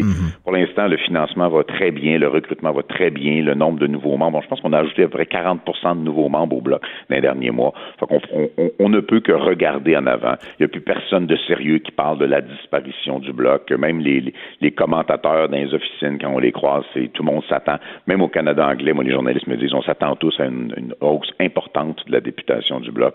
Donc, euh, ça, ça doit être qu'on fait bien notre travail. Puis l'été, mais c'est de rencontrer un maximum de gens, parce que quand tu veux être chef d'un parti canadien, ben tu fais le tour du Canada. Mais moi, je suis chef d'un parti qui ne travaille qu'au Québec et je vais faire le tour de partout, le- de tout le Québec en fait cet été. Festival, terrasse, marché public, euh, paquet d'activités avec les membres aussi, des investitures, pour rencontrer un maximum de monde. Donc, vous allez aller à la rencontre des Québécois, bien sûr. On parlait il y a un instant de ces, de ces candidatures à venir que vous allez annoncer, parce que ça aussi, ça fera partie des choses que vous ferez au cours des prochaines semaines. Sur les circonscriptions euh, du Québec, euh, combien, à l'heure actuelle, ont un candidat ou une candidate du Bloc québécois? Officiellement, au 30 quelque chose qui sont rendus là. Puis après ça, il y a, il y a des investitures à chaque semaine. Euh, on va arriver, moi, je présume qu'on va, ben, on va commencer la campagne avec 78 candidatures, Mhm. évidemment. Mais j'ai pas les dates précises auxquelles je les annonce, mais je sais que j'en fais deux ou trois par semaine euh, tout le temps. J'ai fait presque tout moi-même parce que je veux créer ce lien-là avec les candidats. Je leur demande de me faire confiance. Fait que moi, il faut que je leur fasse confiance, il faut qu'on développe le lien. Il faut pas qu'on décroche des dossiers qui intéressent le monde. Là. Tu sais, on a beau être en été, puis il fait beau, puis on fait des barbecues, mais on regarde aussi le fait qu'il y a 3 millions de personnes qui ont subi un vol de données, puis on dirait que personne s'occupe de ça, même s'il y a des dizaines de milliers de personnes qui signent des pé- pétitions, qui demandent des interventions. faut qu'il reste quelqu'un sur la patinoire qui dit hey, les intérêts des gens au Québec, là, pendant que toi, tu es dans un stampede à Calgary, puis que l'autre est dans une fête quelconque euh, à danser en Colombie-Britannique, y a-tu quelqu'un qui s'intéresse euh, aux enjeux qui touchent la confidentialité des données puis la sécurité financière des Québécois? Moi, je suis dedans. Moi, je suis d'un 3 millions qui ont eu un vol de données. Puis dans mon équipe, il y en a plusieurs. Je pense que même si c'est l'été puis il fait beau, ça prend quand même un chien de garde pour les intérêts du Québec. Mais vous m'ouvrez une porte, euh, vous faites allusion à cette pétition-là qui demandait euh, à ce qu'on change les numéros d'assurance sociale. Êtes-vous en faveur de ça? En fait, on a fait, avant, avant de prendre cette position-là, j'ai voulu faire faire des analyses un peu plus précises. Dans l'état actuel des choses, changer le numéro d'assurance sociale peut être une solution, mais comme ça fonctionne présentement, le remède est pire que le mal. C'est extrêmement lourd, c'est extrêmement compliqué et le processus de le changer partout par la suite peut être très compliqué. Donc, nous, on va demander, on est en train de préparer l'intervention, mais on va carrément demander au gouvernement rapidement, immédiatement, de faciliter le processus de changement de numéro d'assurance sociale pour les gens qui le demandent, pour les gens qui en ont besoin. Parce qu'après tout, qu'est-ce qu'il y a de plus inquiétant que d'avoir peur de se lever le lendemain matin puis que quelqu'un a pris le contrôle de tes données, de tes informations, peut-être même qui a réussi à fouiller dans des éléments financiers de ta vie, qui a usurpé ton identité puis qui va faire des manœuvres financières et autres en faisant semblant qu'il est toi. Il n'y a rien de plus effrayant que ça. Moi, j'ai été hacké dans mes affaires de réseaux sociaux déjà. C'est quelque chose à gérer. C'est pas le fun. T'as pas envie d'avoir ça. Donc, on dit une intervention rapide. Aidez les gens au Québec qui ont un problème, puis vous continuerez à faire vos petites fêtes d'été par la suite. Et François, vous venez de dire que ça en prend une, une gang qui euh, agit comme chien de garde du Québec, mais en même temps, le Bloc souhaite rompre avec son image d'opposition au Canada. Alors, vous faites quoi concrètement pour protéger le Québec, mais en même temps de, de casser cette image-là de nous, on est contre le Canada ou on s'oppose au Canada? En fait, être souverainiste, ce n'est pas être contre le Canada. Même Mhm. que c'est être pour un partenariat simplement différent avec le Canada, comme on peut avoir un partenariat avec la France ou avec les États-Unis. Ce qu'il faut expliquer de plus en plus aux gens, c'est qu'il n'y a que les pays qui font des relations internationales. Il n'y a que les pays qui signent des traités. Les provinces, ça signe pas de traités. Fait que le Canada s'assoit d'un côté de la table, le Québec s'assoit de l'autre côté de la table, d'égal à égal, de nation à nation. La grande inspiration de René Lévesque à l'époque. On se fera une entente qui sera tout à fait adaptée dans le meilleur intérêt de tout le monde. On changera ce qu'il faut être changé. On changera pas ce qui doit pas être changé. Puis on le choisira librement. Fait que c'est pas se définir contre le Canada. Cependant, lorsque tu as quelqu'un au Canada qui, justement parce qu'on est attaché dans cette fédération-là, a systématiquement été à l'encontre des intérêts du Québec, qu'on parle de la gestion de l'offre, qu'on parle de la langue française, qu'on parle de la volonté du gouvernement Trudeau d'utiliser l'argent des Québécois pour aller contester une loi québécoise sur la laïcité qui est appuyée par les trois quarts des Québécois, c'est quand même, il y a une limite. Là. Le Québec est obligé de financer un oléoduc dans l'Ouest alors que ça sert ni ses intérêts économiques, ni ses valeurs. Bref, la liste, elle est longue. Ça va de la dévie à AVA, en passant par la gestion de l'offre, l'aluminium, tout ce que vous voudrez. Il faut être qu'il faut qu'on sorte de là et qu'on dise, écoutez, quand on aura des convergences dans nos intérêts, on se fera un deal. Mais pour l'instant, vous nous utilisez contre nos propres intérêts. Et ça, je pense qu'il faut que ça finisse. Et une délégation importante de députés du Bloc à Ottawa, et c'est pas en moi de décider, mais si jamais c'était minoritaire, ça peut faire toute la différence pour les Québécois. Tu sais, là, Netflix serait obligé de changer les taxes. Sans ça, il n'y aurait pas de deal avec le fédéral. Est-ce que vous avez déjà en tête un, chiffre ou un objectif à atteindre finalement lors de l'élection euh, d'octobre prochain? Avez-vous déjà, euh, actuellement, lorsqu'on regarde les sondages, vous êtes quoi, troisième à peu près au Québec? Euh, Souhaitez-vous qu'il y ait une, une vague bleue, M. Blanchet? Je, je prends les sondages avec un grain de sel, mais bon, il y a aussi plusieurs sondages qui disent que dans plusieurs régions du Québec, on est premier. Donc, c'est comme- c'est une carte électorale complètement différente de ce qu'on a connu dans les deux dernières élections, bien que tout ça peut toujours changer, dans un sens comme dans l'autre. On verra durant la campagne électorale, on verra au débat. Je vous dirai pas que j'ai hâte, parce que si je vous le dirais, vous seriez pas surpris. mais tout peut encore bouger, tout peut encore se transformer. Moi, j'ai toujours dit que mon plancher était à 20. C'est une forte représentation, c'est un gain important, c'est le double de nos sièges actuels. Mais il faut garder l'humilité qu'on avait lorsque moi je suis arrivé là en disant écoutez, on part de loin, on doit regagner la confiance des Québécois, on a tout approuvé et le fardeau de la preuve, il est sur nous. Je ne mettrai pas de plafond. Mais le plancher est à 20. Si les Québécois décident qu'ils nous font confiance pour beaucoup plus que 20, vous savez quoi? Moi, je vais toutes les prendre. hein. Mais l'idée, c'est de redevenir assez fort à Ottawa pour obliger le gouvernement canadien, en attendant qu'on réalise la souveraineté, pour obliger le gouvernement canadien à prendre en compte nos intérêts, puis à arrêter de jeter les intérêts des Québécoises et des Québécois en pâture pour avoir un deal qui est bon pour l'Ontario ou qui est bon pour le pétrole. Mais votre défi va être de taille quand même. Lorsqu'on regarde les derniers résultats de l'élection au Québec, le Parti québécois euh, est devenu le, troisième groupe, en fait, euh, derrière Québec solidaire, derrière les libéraux. Euh, ce sera quand même... Comment vous allez vous, vous y prendre pour faire tourner le vent? Pour faire... Enfin, euh, je, vais que... vous, je vais vous résumer ça de façon très facile. Il y a des nationalistes québécois qui ont voté pour Québec solidaire. Il y a des nationalistes québécois qui ont voté pour le Parti québécois. Puis il y a des nationalistes québécois qui ont voté pour la coalition Avenir Québec. Je dirais même que tous les votes péquistes puis tous les votes de la CAQ, c'est tous des nationalistes. C'est eux que vous voulez aller chercher. Souverainistes ou pas. Or, au fédéral, là, il n'y a que le Bloc québécois qui travaille pour la nation québécoise. Il n'y a que le Bloc québécois qui soit nationaliste ou souverainiste. Il y a un député du NPD, ça arrive sud de Montréal, qui fait semblant d'être nationaliste avec des publicités en bleu, même si sa couleur est jaune-orange. Mais la vraie vie, c'est qu'il n'y a que le Bloc québécois qui défend juste les intérêts de la nation québécoise. Et ça, ça pourrait faire une sacrée différence, parce que ça fait des votes qui, le 1er octobre, ont voté un peu partout, mais dont le terrain d'atterrissage naturel, le 21 octobre de cette année-ci au fédéral, c'est le Bloc québécois. À quel point, pour vous, est-ce que les, déboires du gouvernement Trudeau ont été favorables? Euh, à, à quel point est-ce que ça vous a permis de vous rendre là où vous êtes aujourd'hui, tout optimiste?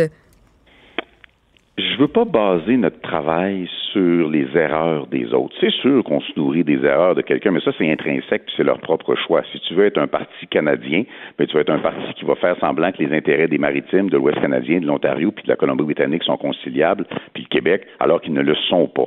Moi, j'ai juste apporté seulement les intérêts du Québec. Ça va être cohérent par rapport à l'incohérence de ce que les autres se sont obligés à porter, puis ça va nous aider. Maintenant, moi, ce que je veux mettre de l'avant, c'est un modèle pour le Québec, c'est un modèle où nos centres de recherche, nos PME, notre capacité d'innovation, notre ingénierie, nos ressources naturelles, notre énergie propre nous permettent de développer une création de richesse, un Québec plus riche que ce qu'on connaît maintenant, et un Québec qui a accès à des marchés d'exportation encore plus importants que ceux du pétrole en étant environnemental. L'avenir, il est beaucoup plus là que dans les 20 ou 30 années qui restent au pétrole de l'Ouest, qui est le pétrole le plus polluant de la planète. Puis chaque jour, on paie pour ça, nous. Ce sera votre première campagne à titre de chef. Vous vous attendez à quel type de campagne, M. Blanchet? Le fun. En fait, c'est j'ai bien de la misère à voir ça autrement parce que pour l'instant, on est en pré-campagne, puis que je me disais à un de vos collègues matin, on est en pré-campagne et le bonheur est dans le pré. Parce que j'ai beaucoup, beaucoup de plaisir. C'est le fun. mais c'est rafraîchissant, ça, je Québec, je vois trouve. nos paysages, je me promène dans les marchés publics, je rencontre des gens, tout le monde est très sympathique. J'ai l'impression qu'il y a beaucoup, on ne peut pas dire tous, mais il y a beaucoup de Québécois qui font Ah, tiens, le, le- le- cousin du Bloc québécois qui vient de revenir en ville, on ne l'avait pas vu depuis longtemps. Tu sais, ça ressemble un peu à ça comme accueil. Alors, c'est très agréable. Pour l'instant, c'est vraiment le fun. Puis, je m'attends pas à une campagne électorale qui va être si différente que ça, mais bien sûr, quand, quand je rencontre des gens, puis je leur dis Écoutez, je vous dis bonjour, je me présente, je vous parle pas de politique pour l'instant, je vous achale pas, c'est l'été, mais je vous garantis qu'en septembre, je vais vous achaler sérieusement. Parce que affaires à décider cet automne. Ouais, les, les choses ont quand même évolué pour le bloc, mais souvenons-nous qu'à une certaine époque, c'est vrai que le bloc avait euh, ultimement la balance un peu du pouvoir du côté d'Ottawa. là. Oui, c'est arrivé. Et rappelez-vous que sous le bloc de Gilles Duceppe et sous le bloc de Lucien Bouchard, le Québec était simplement sais, on peut ne pas vouloir aller dans des analyses politiques longues, lourdes et complexes, mais quand on dit aux Québécois, vous rappelez-vous quand Ottawa nous respectait? Et ça, là, euh, tout parti confondu, quand je dis ça aux gens au Québec, un peu partout, le regard change. Ils font, c'est vrai. C'est vrai que lorsque le Québec était représenté par le Bloc québécois à Ottawa, leur pays à eux autres a continué à fonctionner et le Québec fonctionnait beaucoup mieux. Le Québec était beaucoup plus respecté par Ottawa qui présentement va jusqu'à prendre notre propre argent en matière de laïcité, en matière de santé, en matière d'infrastructure. Il prend l'argent des Québécois puis il dit aux Québécois, je vais utiliser ton argent contre toi, contre ce que tu veux, ou je vais mettre des conditions avant de te le retourner. Tu sais, le fédéral en infrastructure, là, il n'y a pas d'affaire là. C'est, c'est pas sa juridiction, mais il prend ton argent, son argent, mon argent, puis il dit avant de te le redonner, il faut que tu me permettes de faire une grosse annonce électorale, puis que tu respectes mes conditions, alors que c'est pas sa compétence pantoute. Moi, le voisin vient pas décider quelle hauteur je coupe ma pelouse chez nous, mais le Québec se laisse imposer ça par le fédéral avec son propre argent. Et François Blanchet, vous êtes chef du Bloc québécois. Merci beaucoup de nous avoir parlé, puis on verra bien ce qu'il en retourne, bien sûr, dans, dans la prochaine campagne. On aura l'occasion de se reparler. Mais la bonne nouvelle, c'est que ce système nous apporte de l'air chaud en provenance. Ben non. Joanie vous fera pas la météo. Mais pour connaître la température des derniers sujets chauds, vous êtes au bon endroit. DES, de 11 à 13. On est de retour avec euh, notre ami Jean Trudel, qui est chef des réseaux sociaux chez Numérique. Salut, Jean. Bonjour. Alors, moi, je, moi, je suis très compétitif dans la vie. Je vais vous faire euh, une confidence. Mes, mes proches le savent. Et là, euh, pour les prochaines euh, minutes, et vous pourrez jouer avec nous aussi, on, on a un quiz. Hein? Tu nous as préparé un quiz. Aussi difficile et intellectuel que Génie en herbe. Oh! Malheureusement, on n'a pas de buzzer. Mais oui, effectivement, c'est la version estivale du quiz que je faisais avec Mario Dumont qui s'appelait Demande à Mario, qui Oui. est un quiz politique. Je lui lisais des tweets de politiciens. Il devait tenter de les deviner. Le concept de cet été un peu différent, beaucoup plus difficile à mon avis, car je vous lis des tweets d'un peu de n'importe qui et vous devez les deviner. Alors, allons-y, allons-y. Qui a dit quoi sur Twitter récemment? Je vais y aller avec un facile. tweet, non, mais tweet original en anglais, traduction libre de ma part. OK. J'y vais.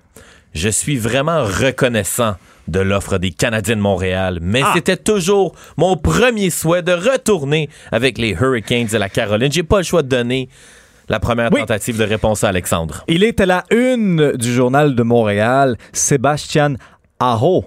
Effectivement. Des Hurricanes de la Caroline. Euh, c'est quand même un move audacieux de Marc Bergevin d'y être allé avec une, une offre hostile euh, à l'ouverture du marché des joueurs autonomes le 1er juillet. Plusieurs analystes mettaient peut-être en doute le, le- le pourcentage de réussite parce que et les Hurricanes rapidement et avaient utilisé les réseaux sociaux pour dire OK, euh, bon, on fait un petit sondage. euh, Est-ce que vous croyez qu'on va égaler l'offre du Canadien? Et les deux choix de réponse étaient oui et oui. En fait, Mais moi, oui ou yes. Oui, moi, j'ai envie de t'entendre, toi, JT, sur le dossier. T'en penses quoi? Je trouve que Marc Bergevin, c'est un très bon directeur gérant. Il comprend très bien le marché montréalais. Alors, on savait que dans le fond, le Canadien de Montréal n'a pas fait grand-chose au 1er juillet. On est en reconstruction depuis 25 ans. Donc, pour Marc Bergevin, aussi pour sa réputation, de, dé- de déposer une offre hostile fait en sorte que les experts, les partisans, on peut pas le critiquer, te dire Marc Bergevin, t'as rien fait. Parce qu'il a déposé une offre hostile. Donc, en tant que partisan, on a beaucoup de plaisir. Marc Bergevin, il peut dire maintenant en conférence de presse, j'ai essayé de faire quelque chose, ça n'a pas fonctionné, il peut nous sortir encore la même cassette. C'est très difficile de faire une transaction dans la Ligue nationale de hockey. Mais tout ça pour dire de pourquoi j'ai choisi ce tweet, c'est que Marc Bergevin a fait une grande et longue et interminable déclaration aux médias aujourd'hui. En fait, Marc Bergevin a dit la décision de notre organisation de déposer une offre hostile à Sébastien Nao le 1er juillet avait pour but d'ajouter un jeune attaquant très talentueux à notre formation. Les Hurricanes ayant pris la décision d'égaler notre offre, nous souhaitons aux Hurricanes et à Sébastien la meilleure des chances. Mais il me semble que lui avait dit oui, oui, j'aimerais ça venir jouer à Montréal. Ouais. Dans les heures suivantes. Moi, il y a Oh, il a une fois, chose qui, dès que j'ai vu euh, l'information que le Canadien déposait une offre hostile, moi, ce qui m'a, qui a attiré mon attention dans tous les textes, c'est que l'agent de Sébastien Aho, Jerry Johansson, est aussi l'agent de Carey Price. Ah. Alors, à mon avis, et qui a signé un très, très gros contrat il y a quelques années, Carey qui est le gardien de but le mieux payé de toute la Ligue nationale de hockey, Carey Carey Price. Price. Donc, à mon avis, Marc Bergevin, Jerry Johansson doivent avoir une bonne relation. Est-ce qu'il y a eu un jeu de coulisses? Moi, j'aime ça un peu extrapoler, penser aux théories de complot. T'aimes le drama, là, toi, là. J'adore le drama. Mais il faut y réfléchir. Il faut, Oui. prendre des informations puis regarder un peu qu'est-ce qui s'est passé. Est-ce que Jerry Johansson a dit à Marc Bergevin, écoute, j'ai besoin de ton aide. Mon client, les négociations, ça va pas bien avec les Hurricanes. Dépose une, autre, une offre hostile aux Hurricanes. Ça va permettre à mon client d'aller chercher le montant qu'on veut, la durée de contrat qu'on recherche et peut-être que lors d'une renégociation avec un de mes clients, écoute, je te ferai un deal. là. je couperai 500 000 euh, d'un con. Au lieu de signer un gars à 7,5, là, tu signeras mon gars à ça. 000 millions. On va te donner un deal de peanuts, des 500 000. peanuts. Quand il a fait son, son, son offre hostile, on se disait, bon, est-ce qu'il se met tout le monde à dos? Est-ce que les autres euh, dirigeants des équipes vont, vont mal le percevoir? Est-ce qu'il abîme sa réputation? Puis lui, il disait, je pense, en entrevue, moi, là, je suis pas là pour satisfaire les autres, les, les dirigeants des, des autres équipes. Moi, Ouais, je suis là pour. Exactement, pour je suis là pour, pour que ça fonctionne, pour que le Canadien de Montréal, on ait mieux. J'ai aimé ça quand même, qui, qui, tu sais, que ce, ce je m'en foutisme à la limite, puis qui mise juste sur, sur ce qui est important, c'est-à-dire euh, le Canadien de Montréal. Et oublions pas aussi, là je comprends qu'il y a des partisans qui peuvent être déçus puisque le Canadien est pas, pas allé chercher un gros nom euh, au 1er juillet. Mais il y a des bons jeunes qui s'en viennent. Moi j'ai hâte de voir Suzuki. J'ai hâte de voir euh, Paling euh, qui a ébloui tout le monde en fin de saison lors du dernier match. Euh, le premier choix au repêchage cette année. Ça, c'est des bons jeunes qui sont dans le pipeline aussi là, du Canadien. Je deviens un peu sceptique par rapport aux espoirs du Canadien de Montréal parce T'as pas cinq- le même enthousiasme que moi? Parce qu'il y a cinq ans, on disait Ah, vous allez voir, là, quand Sherbach, il va se développer, puis il va jouer avec Galchenyuk, puis Jared Tenordi, là, il va grossir, là, puis il va être gros à ligne bleue. Ah, puis McCarron, là, on a enfin un gros bonhomme. C'est le prochain Milan Lucic. Ça fait 25 ans qu'on parle que nos espoirs vont devenir incroyables. T'es tanné, là. Mais je suis plus réaliste. Et à un moment donné, quand on regarde les équipes qui gagnent la Coupe Stanley, les équipes qui se rendent loin en série, et tu regardes l'alignement partant du Canadien de Montréal, tu te dis, Hmm, ça On va a être des difficile. à manger, On, regarde les Maple Leafs de Toronto, qui ont de la misère à passer une ronde en séries éliminatoires. Puis tu regardes l'alignement du Canadien de Montréal. Tu sais, Jesperi Kotkaniemi, oui, c'est excitant, là, mais c'est pas Mitch Marner. Ouais. Max Domi, il est le fun, il est beau à voir jouer, mais c'est pas Austin Matthews. Fait que tant et aussi longtemps que sur notre formation de départ, on n'aura pas des gars comme ça, rêver à la Coupe Stanley, rêver d'une finale de conférence, on, on a du chemin à vivre, même pour la saison qui s'en vient, là, pour terminer avec le dossier canadien de Montréal. Je crois que l'année dernière, on a eu une belle saison. La majorité de nos joueurs se sont surpassés. Max Domi a eu la meilleure saison de sa carrière. C'est vrai. Kotkaniemi, belle surprise, beau développement. Il y a la gang, la, deux- la, la, la digne- la gang, pardon, de la deuxième année qui approche. Ça se peut que ça soit moins bon. Euh, Ryan Peeling, euh, oui, là, il a terminé la saison en marquant euh, 14 buts là, sur un, dans un match. Mais il faut rester quand même conscient qu'il jouait dans le circuit euh, américain. Il n'a pas marqué 50 buts euh, dans la NCAA. Bon. OK, ça, c'était la première. 1-0 pour moi. Juste le rappeler. 1-0 pour moi. C'est bon. Tu veux jouer à ça, Compétitif. toi, mon Oui. homme, OK? Bon. OK. Je suis complaisant aujourd'hui. Je vais vous donner un gros indice. Le tweet vient d'un animateur de la station. Son commentaire sur la twittosphère a généré quand même 254 likes, 49 retweets et 66 commentaires. Je censure le premier mot qu'il a dit, mais ça commence euh, par un F, puis ça finit avec un K. ing. Ouais, genre. Alors, beep, beep, Netflix, le plus récent Spider-Man, et dans toutes les langues, sauf le français, je vous déteste. Oh! Ben, écoute, euh, le, le défenseur euh, de la langue française, euh, Benoît Dutrisac. Bravo! Je veux juste préciser quelque chose, OK? OK. C'est- Moi, j'écris. Attends, j'écris les réponses. Le gars, tu vois, t'as t'as A. O ici, puis t'as du Trisac. Ben ouais, je l'écris pendant, écrit, pendant que tu posais la question, je l'écrivais. puis là, j'ai, fait que je veux juste dire que, tu je suis dans la game, c'est juste que je manque un petit peu de, comment dire, de, de, de, de force vocale pour, pour m'affirmer. Non, mais c'est correct. Continue de l'écrire. On, on peut demander à, no- à notre recherchiste euh, Hugo de faire une, une- une reprise vidéo. On peut coacher du challenge un peu comme hockey. ça. On va appeler à Toronto ça. reprise audio, s'il vous quoi? plaît. C'est parce qu'essentiellement, c'est la première émission euh, où Alexandre remplace euh, Des. Oui. Fait que je veux juste Ah, être c'est pour ça, là, tu- tu me laisses J'ai envie gagner. d'être accueillante. Toi, t'es une Tu bonne amie. Je veux, que- je veux qu'il y ait une, une- un, veux garde un bon demain? souvenir de cette première expérience. Oui, que tu reviennes demain aussi, surtout. J'adore cette fraternité. Euh, ouais, mais, mais Netflix, c'est un, c'est un gros dossier qu'on qu'on parle beaucoup. Là. Netflix, c'est pas taxé, la langue française, etc. Est-ce que vous allez vous désabonner de Netflix? C'est une question que plusieurs se sont posées, je pense. Euh, plusieurs auditeurs jonglent peut-être avec cette question-là. Il faut dire qu'il y a plusieurs offres du Québec aussi, euh, de- de- et toutes sortes de choses. là. Plusieurs euh, plateformes numériques du Québec aussi qui offrent des choses. Euh, et c'est sûr que c'est un questionnement que, que les gens peuvent avoir. Bon. Allons-y avec un troisième tweet. Oui. Là, je vais un Je prends mon crayon, indice. attendez. Oui. Parfait. Écris-le, écris-le. Et là, je suis dans la, la thématique là, originale du concept de demande à Mario. Alors, le tweet est le suivant. En ce sixième anniversaire de la tragédie de lac mégantic, mes pensées accompagnent les familles et les proches des 47 victimes. Nous ne les oublierons jamais. Je suis toujours Je sais. aussi... Oh, vas-y. Trudeau. C'est c'est sûr que c'est un, un- un politicien. Et que même moins un demi-point d'avoir essayé de répondre à la question sans même que j'aie avant- fini le tweet. je m'excuse. Ouais, c'est impoli, ça, Ben là, de couper notre ami. place, Ouais. là. On peut lui enlever le demi-point, j'apprécierais. Moins 0,5 Bon, ça points. va bien. Euh, Comme bon. les taux d'intérêt en Europe. Je, je vais tenter le coup. Est-ce que c'est M. Legault? Bravo, Bon. Alexandre. 3-0. Wow. Ah, mais non, mais c'est un lecteur de nouvelles dans la vie. Là. Il fait ça depuis 1972. Là. OK. Donnez-moi une chance, quelqu'un. là. Et sur Twitter? Mais Non. je suis pas sur Twitter. Ça, Ah, c'est pour pas ça. sur pour Twitter. ça. Non, mais je suis quand même capable Ah. de, de, de- tu sais, je veux dire, j'ai des petites idées, mais non, je suis pas sur Twitter. J'avais un compte avant, mais là, je suis très Instagram, Mais t'as des Facebook. millions d'abonnés sur Instagram. Des millions. C'est ça. Non, mais, mais je- quand même, c'est peut-être que je vais m'ouvrir un compte juste pour être capable de, de- de gagner au moins une fois à ce Il faudrait. là. Bon, parfait. faudrait. Je prends ça en note. Mais c'est bien de M. Legault, bien sûr, d'avoir souligné ça. C'est important. Ouais, mais c'est important de fou. se souvenir. Ouais, déjà 6 ans.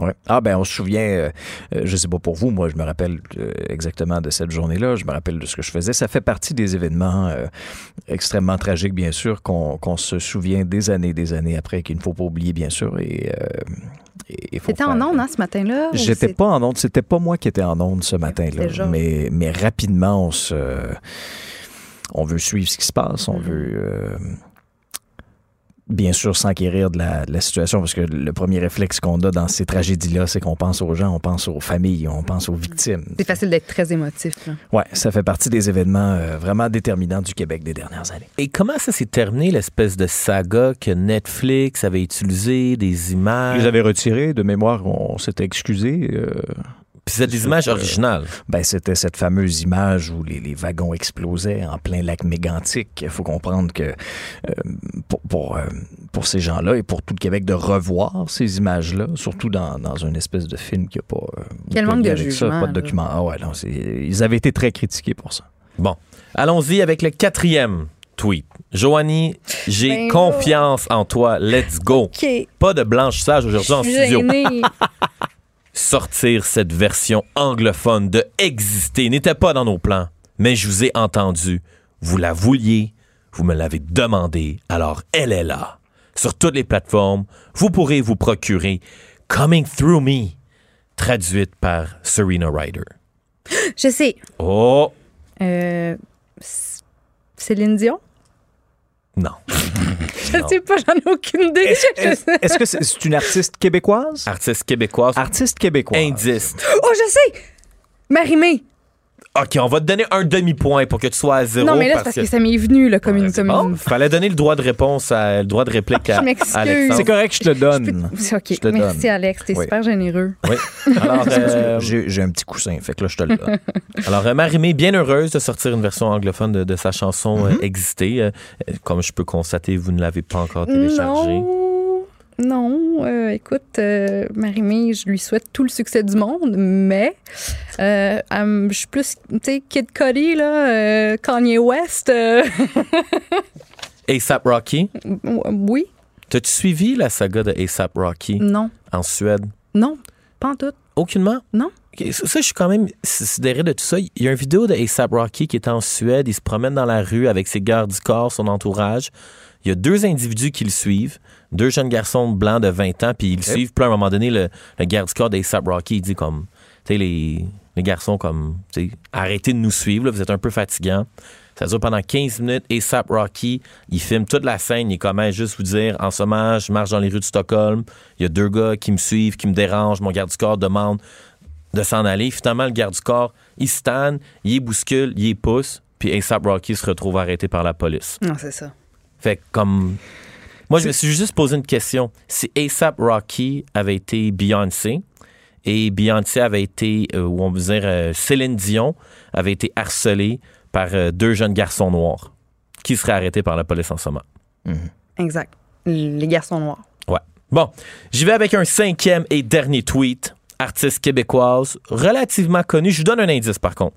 Les probabilités qu'elle soit invitée dans un épisode du balado Devine qui vient souper, mettant en vedette Richard Martineau et Sophie Durocher, sont assez minces. OK. OK. Suggestion pour la STM. Mettre de l'eucalyptus dans la climatisation, comme ça, on serait dans une expérience thermique complète et santé. Ah, please, on serait super namasté. Je sais. Oh! Ah oui? Jacinthe René. Non. Ah, ben ça, c'est à quel eucalyptus qui te Ben, fait penser à pas, ça? là. Ben oui. là, Mais est-ce que Jacinthe René a un conflit avec euh, le Ben, couple du Rocher-Martineau? Pas à ce que je sache, mais je veux dire, les conflits, ça, ça peut arriver, exploser à tout moment. Donc, Entre... euh, donc, euh, une chanteuse? Non. Non, une comédienne. Oui. On dirait qu'on joue un jeu de mime. OK, chanteuse, comédienne. Une artiste. Ouais, mais je sais, mais là, il faut essayer de, de, de chercher. Donc, une comédienne qui, est- qui, ah oui, qui, qui est en- un peu à couteau tiré avec nos amis, nos collègues. Effectivement. OK. Elle À les propos compare de- un peu comme de, de, de Pitbull. Hmm. OK. Attends, je vais texter quelqu'un là, qui peut me donner. Ouais, est-ce qu'on peut appeler un ami? Est-ce qu'on peut appeler un ami? C'est quelqu'un qui, bon, prend le transport en commun, c'est bien, une conscience Oui. écologique. Le conflit est à propos de quoi? Ça va peut-être me... Euh, laïcité. De la laïcité. Donc, une artiste. Et Tammy, euh, c'était en lien un peu. Je pense que ça avait. Il y avait Sophia Nolin aussi qui était impliquée dans ce conflit-là. Avec Sophia Nolin. Ouais. Joanie, Attends, l'affaire de Safia Nolin, ça. Attends. ça t'allume quelque chose? C'est peut-être le mois dernier, là. OK. Ce serait une belle occasion de, Elle avait répliqué De- sur de de- compléter ta remontée. D'impressionner, là, là Ouais. parce que je, je fais dur un peu. Elle avait accusé Richard et Sophie de leur envoyer des pitbulls Mais- virtuels. Eh, J'ai manqué ce, ce OK. tweet fight-là, moi, Autre entre ces chose. gens-là. Son nom de famille Oui. est aussi une marque de pharmacie. Fait que dites-vous que c'est prénom, c'est pas Pharmaprix. Non, ça peut C'est être pas coutu. Uniprix. c'est pas Coutu. C'est pas coutu! Ben voyons. Une pharmacie, puis c'est pas coutu. C'est pas Coutu. Il y en a un autre plus petit, plus familial. ouais, écoute, je. Donnez pas. votre langue au chat. Oui, je donne ma langue pas. au chat. Honnêtement, je m'incline devant ta recherche. Miaou, miaou. C'était Catherine Brunet. Ah, non, mais il aurait fallu que tu dises quelqu'un qui se moque ouvertement des influenceurs euh, sur les médias sociaux. Là, Je tu l'aurais su, tu Là, tu l'aurais eu. Ah, bon. C'est de ta faute, tout ça. Cette Mais- dégringolade. C'est correct, c'est correct. Vous avez quand même bien performé. Trois points pour Alexandre. C'est respectable? Oui, bravo. Joanie, on te donne. euh, mais t'as- t'avais perdu un demi-point, t'as une réponse. Donc, je suis à zéro. T'es à zéro. c'est bien. 3-0. C'est bien. Mais là, on- au moins, je retiens que ce qui est prioritaire euh, pour moi aujourd'hui, c'est me rouvrir un compte Twitter. Oui. Puis euh, peut-être devenir politicienne aussi. Je sais pas. Hein? Ben, commence par la première étape. Après ça, tu Twitter? verras. Vas-y, Bon, ben, c'est une parfait. chose à la fois. Mais c'était le fun, merci. Ça fait un grand Ben oui, plaisir. merci beaucoup. Ici, pas de contrôle C, contrôle V. On laisse les autres se copier entre eux. Jusqu'à 13. Vous écoutez DES de 11 à 13. Il est midi 40 de retour à DES euh, aujourd'hui. Écoutez, euh, cette nouvelle-là dans le journal m'a fait sursauter un peu euh, ce matin relativement à nos informations personnelles qui sont entre les mains du gouvernement fédéral. Il y a des voix de plus en plus qui s'élèvent pour demander à ce qu'il y ait des sanctions beaucoup plus sévères envers les fonctionnaires fédéraux qui, par exemple, sont négligents dans la, protection. Je vous donne quelques exemples euh, dont on relate euh, ce matin dans le journal. Entre autres, euh, on retrouve sur... euh, ah oui, Snapchat, vous avez peut-être cette application-là sur votre téléphone Snapchat. Euh, en juillet, c'est une employée de la GRC qui a partagé via Snapchat, le réseau social, une, une captation vidéo montrant son écran, l'écran de son poste de travail. Et sur cet écran-là, ben, on affichait une transcription écrite avec certaines informations. Autre exemple, un CD contenant des décisions rendues en 2016 pour 151 Vénézuéliens qui avaient demandé l'asile euh, au Canada. Ah ben, comme par magie, ce CD-là s'est volatil- volatilisé. Qu'est-ce qui en est devenu des informations là-dessus? Euh, on ne le sait pas. Écoutez, il y a des organismes qui font partie du top 3 On parle de Via Rail en première position de ce triste top 3. L'Agence du revenu du Canada, euh, avec euh, près de 9028 incidents. C'est- pas rien. Et Services publics et approvisionnement Canada, qui conclut le, le- le triste top 3 là-dessus. 12 000 brèches qui ont touché 380 000 Canadiens de janvier 2016 à septembre 2018. C'est selon une compilation effectuée par le Bureau d'enquête. Pour nous parler de tout ça, Steve Waterhouse, spécialiste en cybersécurité. Bonjour Steve. Bonjour Alexandre, bonjour Johnny. Salut. 12 000 brèches qui touchent 380 000 Canadiens. Première réaction de ton côté. C'est très peu. Parce que quand j'ai eu euh, vent de, des informations que le bureau d'enquête a mis les mains là-dessus, j'ai questionné immédiatement est-ce que c'est seulement que des brèches ou des compromissions papier ou on inclut là-dedans toutes les brèches et compromissions informatiques? Et la réponse était seulement papier. Fait que moi, j'ai pour mon puis on regarde des statistiques. Tout ça, c'est à la décroissance du moment qu'ils ont pu avoir euh, l'information jusqu'à aujourd'hui. Toutes ça, ces brèches-là sont en décroissance et la raison là-dedans, c'est parce que de plus en plus, le passage d'informations se fait de façon informatique et euh, les, les, brè- les brèches et les fraudes, pas les fraudes, c'est-à-dire, mais les compromissions informatiques ne sont pas documentées dans, ce, dans cette information-là qu'ils ont reçue. Mais est-ce que certains fonctionnaires manquent de, de prudence relativement à nos informations, Steve? Définitivement, j'ai été témoin à combien de reprises, Ah Dieu oui? le sait. Ah, bien sûr, parce que dans mes bonnes années, euh, lorsque j'étais à la défense, puis euh, lorsqu'on parle à la défense, à la PRC, c'est des ministères où ce qu'ils ont la culture de la gestion de risque, la culture de la gestion d'information beaucoup plus accentuée que d'autres ministères à l'extérieur. Et il y avait même là quand même des récalcitrants qui euh, prenaient pas le temps de bien gérer l'information et d'appliquer les bonnes procédures de protection dans la transmission, dans l'entreposage de ces données-là. Quand on sort, on s'en va dans un autre ministère, je ne veux pas en diminuer quelques-uns qu'ils soient, mais qui a eux autres moins de euh, qui travaillent avec l'information de moins souvent qui sont qui est sensible, on parle de confidentiel, d'informations secrètes, des choses comme ça. Ben y- les gens ils, ils vont banaliser cette information-là, puis ils vont juste euh, dire ah ben ça c'est de l'information spéciale, puis c'est pas si grave que ça. Puis déjà là, l'exemple qui est cité justement d'un employé de la GRC qui va mettre ça sur Snapchat, Ben ben, désolé, euh, elle n'a pas de raison de faire ça, puis elle est très bien sensibilisée quant à la fuite d'informations, plutôt à la- au passage d'informations dans le monde public au lieu de garder ça à l'interne. Mhm. Mais Steve, pourquoi est-ce qu'on dit que ce sont les, patrons qui hésitent à faire respecter à la lettre les règles en matière de vie privée? Pourquoi il n'y a pas une plus grande surveillance? C'est un mystère, honnêtement, là, parce que j'ai vu euh, beaucoup de, de superviseurs qui ont peur des représailles des syndicats, crois-le ou pas, euh, par rapport à la mauvaise application des règles. Puis pourtant, les règles sont très claires. Je veux dire, tu prends de l'information euh, que l'on dit que protégée B, c'est-à-dire qui peut causer un préjudice grave à quelqu'un si jamais c'est divulgué. On parle donc de toutes ceux qui sont de les informations de Desjardins qui ont fui ça. Et puis ça, je te parle de classification au, au- au gouvernement fédéral. Euh, ils le savent comment est-ce que c'est cette information-là. Et par la suite, les patrons disent, ben là, tu as, fait une violation quand tu as, eu un manquement à ton travail, tu as un manquement. Et là, après ça, ça s'en va avec le syndicat en négociation, puis ça s'en sort souvent avec une tape ses doigts. Puis là-dessus, c'est ça qui est dommage, parce que là, ils veulent garder la paix à tout prix.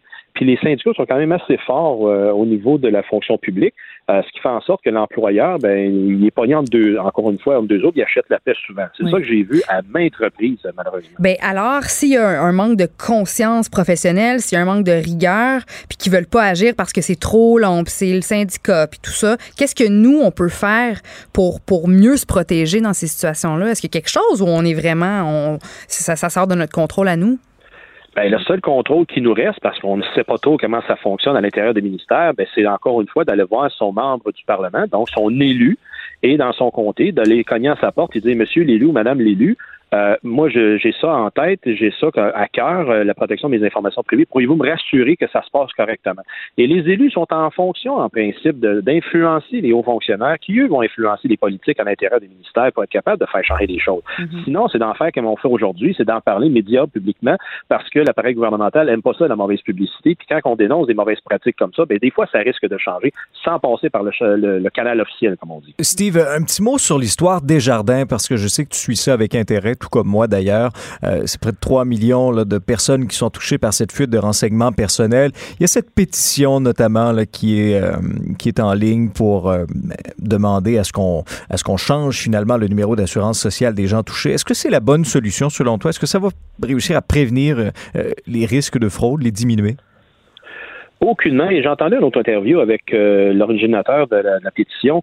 Si c'est pour faire changer le système, c'est peut-être une bonne idée d'amener euh, une attention particulière là-dessus. Mais de mettre jour au lendemain de changer, avoir un nouveau numéro d'assurance sociale, la réponse à ça, c'est non, Alexandre. Parce que ça complexifie, toi, euh, promène-toi avec un numéro d'assurance sociale. Déjà là, il y en a qui disent, hey, c'est dur de me souvenir de ça. Puis, imagine, t'en as un deuxième, parce que là, du jour au lendemain, ça change. On fait cette transition-là. Ben, tabarouette, attends un peu. Tu multiplies tes problèmes par quatre, parce que là, tu vas-tu utiliser juste le bon ou l'ancien, euh, le vieux ou le nouveau, euh, avec qui il faut que tu le fasses? Hey, là, c'est ça, ça dé- c'est une démesure totale. Fait que de cette manière-là, la meilleure prévention demeure de bien documenter à qui qu'on confie cette information-là et questionner qu'est-ce que les gens vont faire. La compagnie qui te demande systématiquement euh, ton numéro d'assurance sociale n'est pas supposé parce que c'est juste par la loi que c'est avec des institutions qui traitent d'une une information financière que ça rapporte. En conclusion, Steve, euh, on, a entendu plusieurs euh, utilisateurs de Desjardins frustrés d'avoir patienté longtemps, d'avoir pas euh, de la difficulté à rejoindre les gens de chez Kifax au cours des derniers jours. Où en est le dossier aujourd'hui? Je pense que Desjardins a changé un peu les procédures, de nouvelles façons de faire pour ces gens-là. Effectivement, Alexandre, ils ont mis, en- ils ont pris chez Desjardins la charge d'apprendre le- les, les appels et d'assister les membres à ce qu'ils puissent s'inscrire au programme de protection du dossier de crédit d'Equifax et TransUnion, ce qui est une bonne initiative. OK, ils ont manqué de coup euh, initialement, ils essaient de se reprendre pour être capables d'absorber ce trop-plein que Equifax nous avait promis pourtant qu'il était capable de, de le prendre, puis ça s'est révélé que c'était justement de- un show de boucan. Euh, Là-dessus, donc, euh, c'est une bonne initiative que Desjardins de faire. Maintenant, euh, j'ai pas eu le temps de prendre le pouls, justement, si des gens ont été satisfaits de Ouais, date, comment Mhm. est-ce que ça s'est passé. Ça, on va le voir, je crois, dans les prochains jours. euh, et les gens, euh, s'ils peuvent en tirer satisfaction, ben, tant mieux.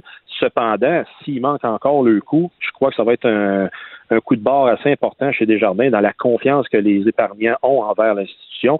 Il va falloir qu'ils en échangent la façon de faire parce que je veux, veux pas, de- il y a beaucoup de tensions présentement. Les gens sont inquiets. Moi, je réclame beaucoup que les services policiers peut-être fassent une mise à jour, comme le président Cormier a fait, pour comprendre où en sont rendus l'évolution des enquêtes et du développement de, de cette affaire-là.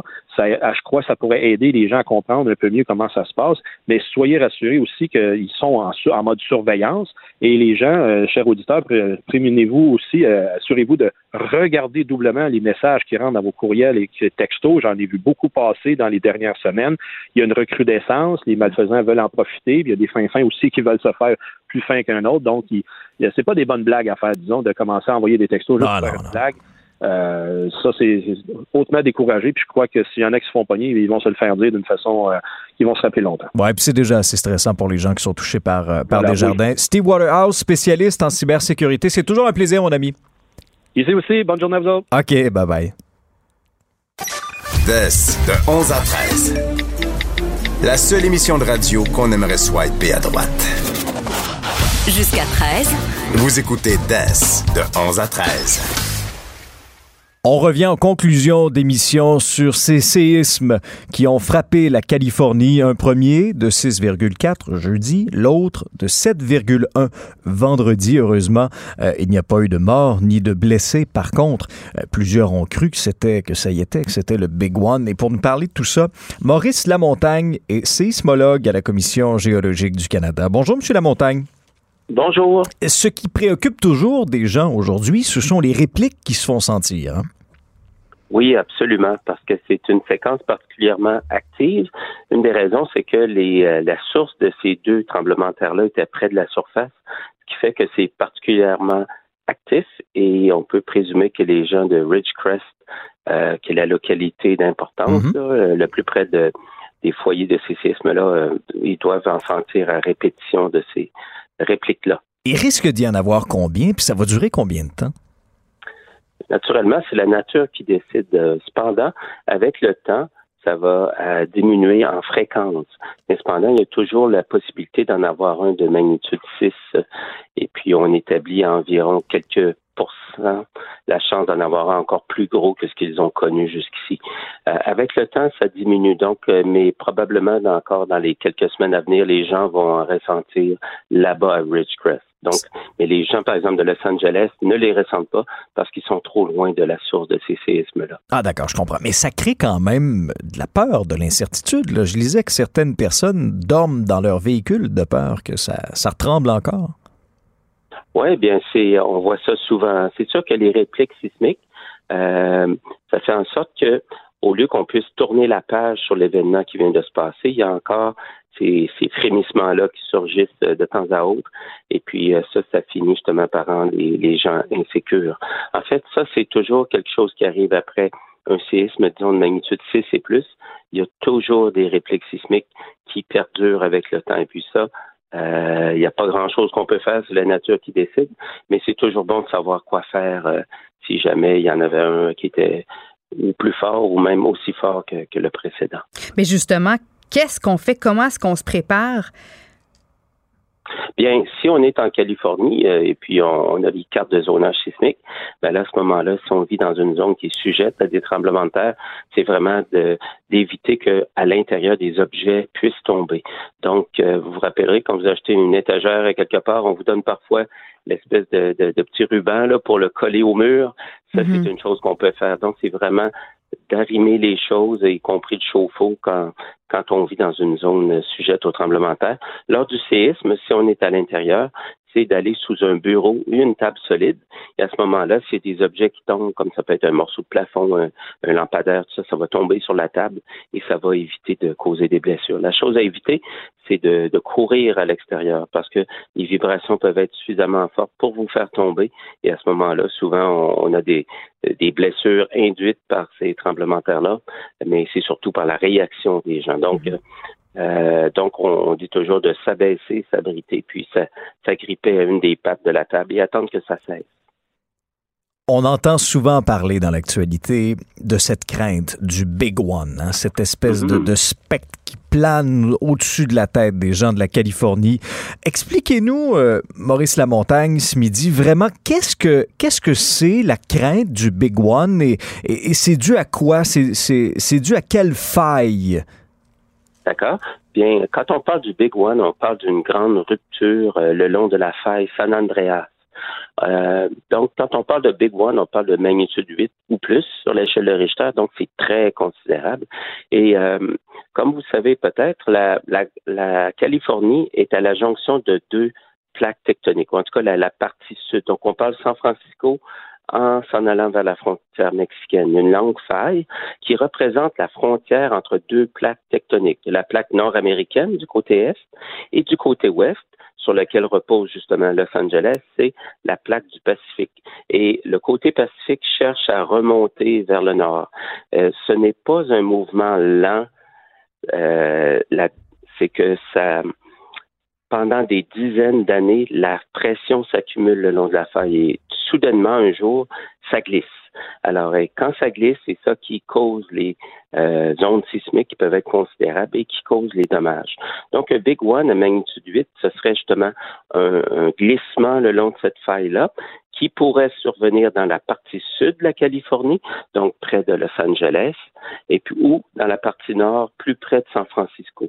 Des exemples de ça, en 1906, il y avait la partie nord qui avait rupturé, et puis à ce moment-là, ça avait euh, détruit la ville euh, de San Francisco, c'est surtout le feu qui l'avait détruit, mais sûrement c'était très considérable comme vibration. Et en 1857, la partie sud de la faille San Andreas avait rupturé. Un même séisme que celui de 1857 aurait des conséquences dramatiques pour toute la région, y compris pour la ville de Los Angeles. Oui, parce que c'est sûr qu'un séisme de magnitude 8, euh, il n'y a pas grand-chose qui résiste à ça. C'est extrêmement violent.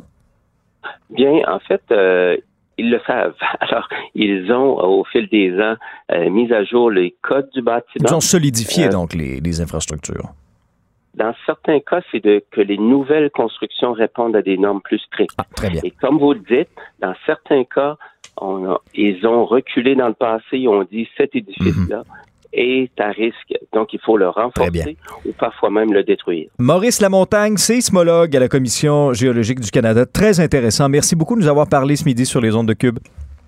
Je vous en prie, bonne journée. Au revoir, bonne journée. Ben voilà, c'est déjà tout, C'est Joanie. déjà terminé. T'as aimé ton expérience? J'ai adoré ça. Est-ce que je peux revenir demain? Absolument. T'étais excellent, Doobs. Ah, t'es gentil. Bravo et à demain. Hey, ben, c'est un plaisir. Ça a été un grand plaisir pour nous de vous accompagner. Bien sûr, Geneviève Peterson suit à l'instant. Et quant à nous, ben, on se retrouve demain dès 11h pour une autre édition de DES, mais sans DES. Mais c'est pas grave. Avec Doobs. Avec de Doobs. OK, ciao. Cube Radio.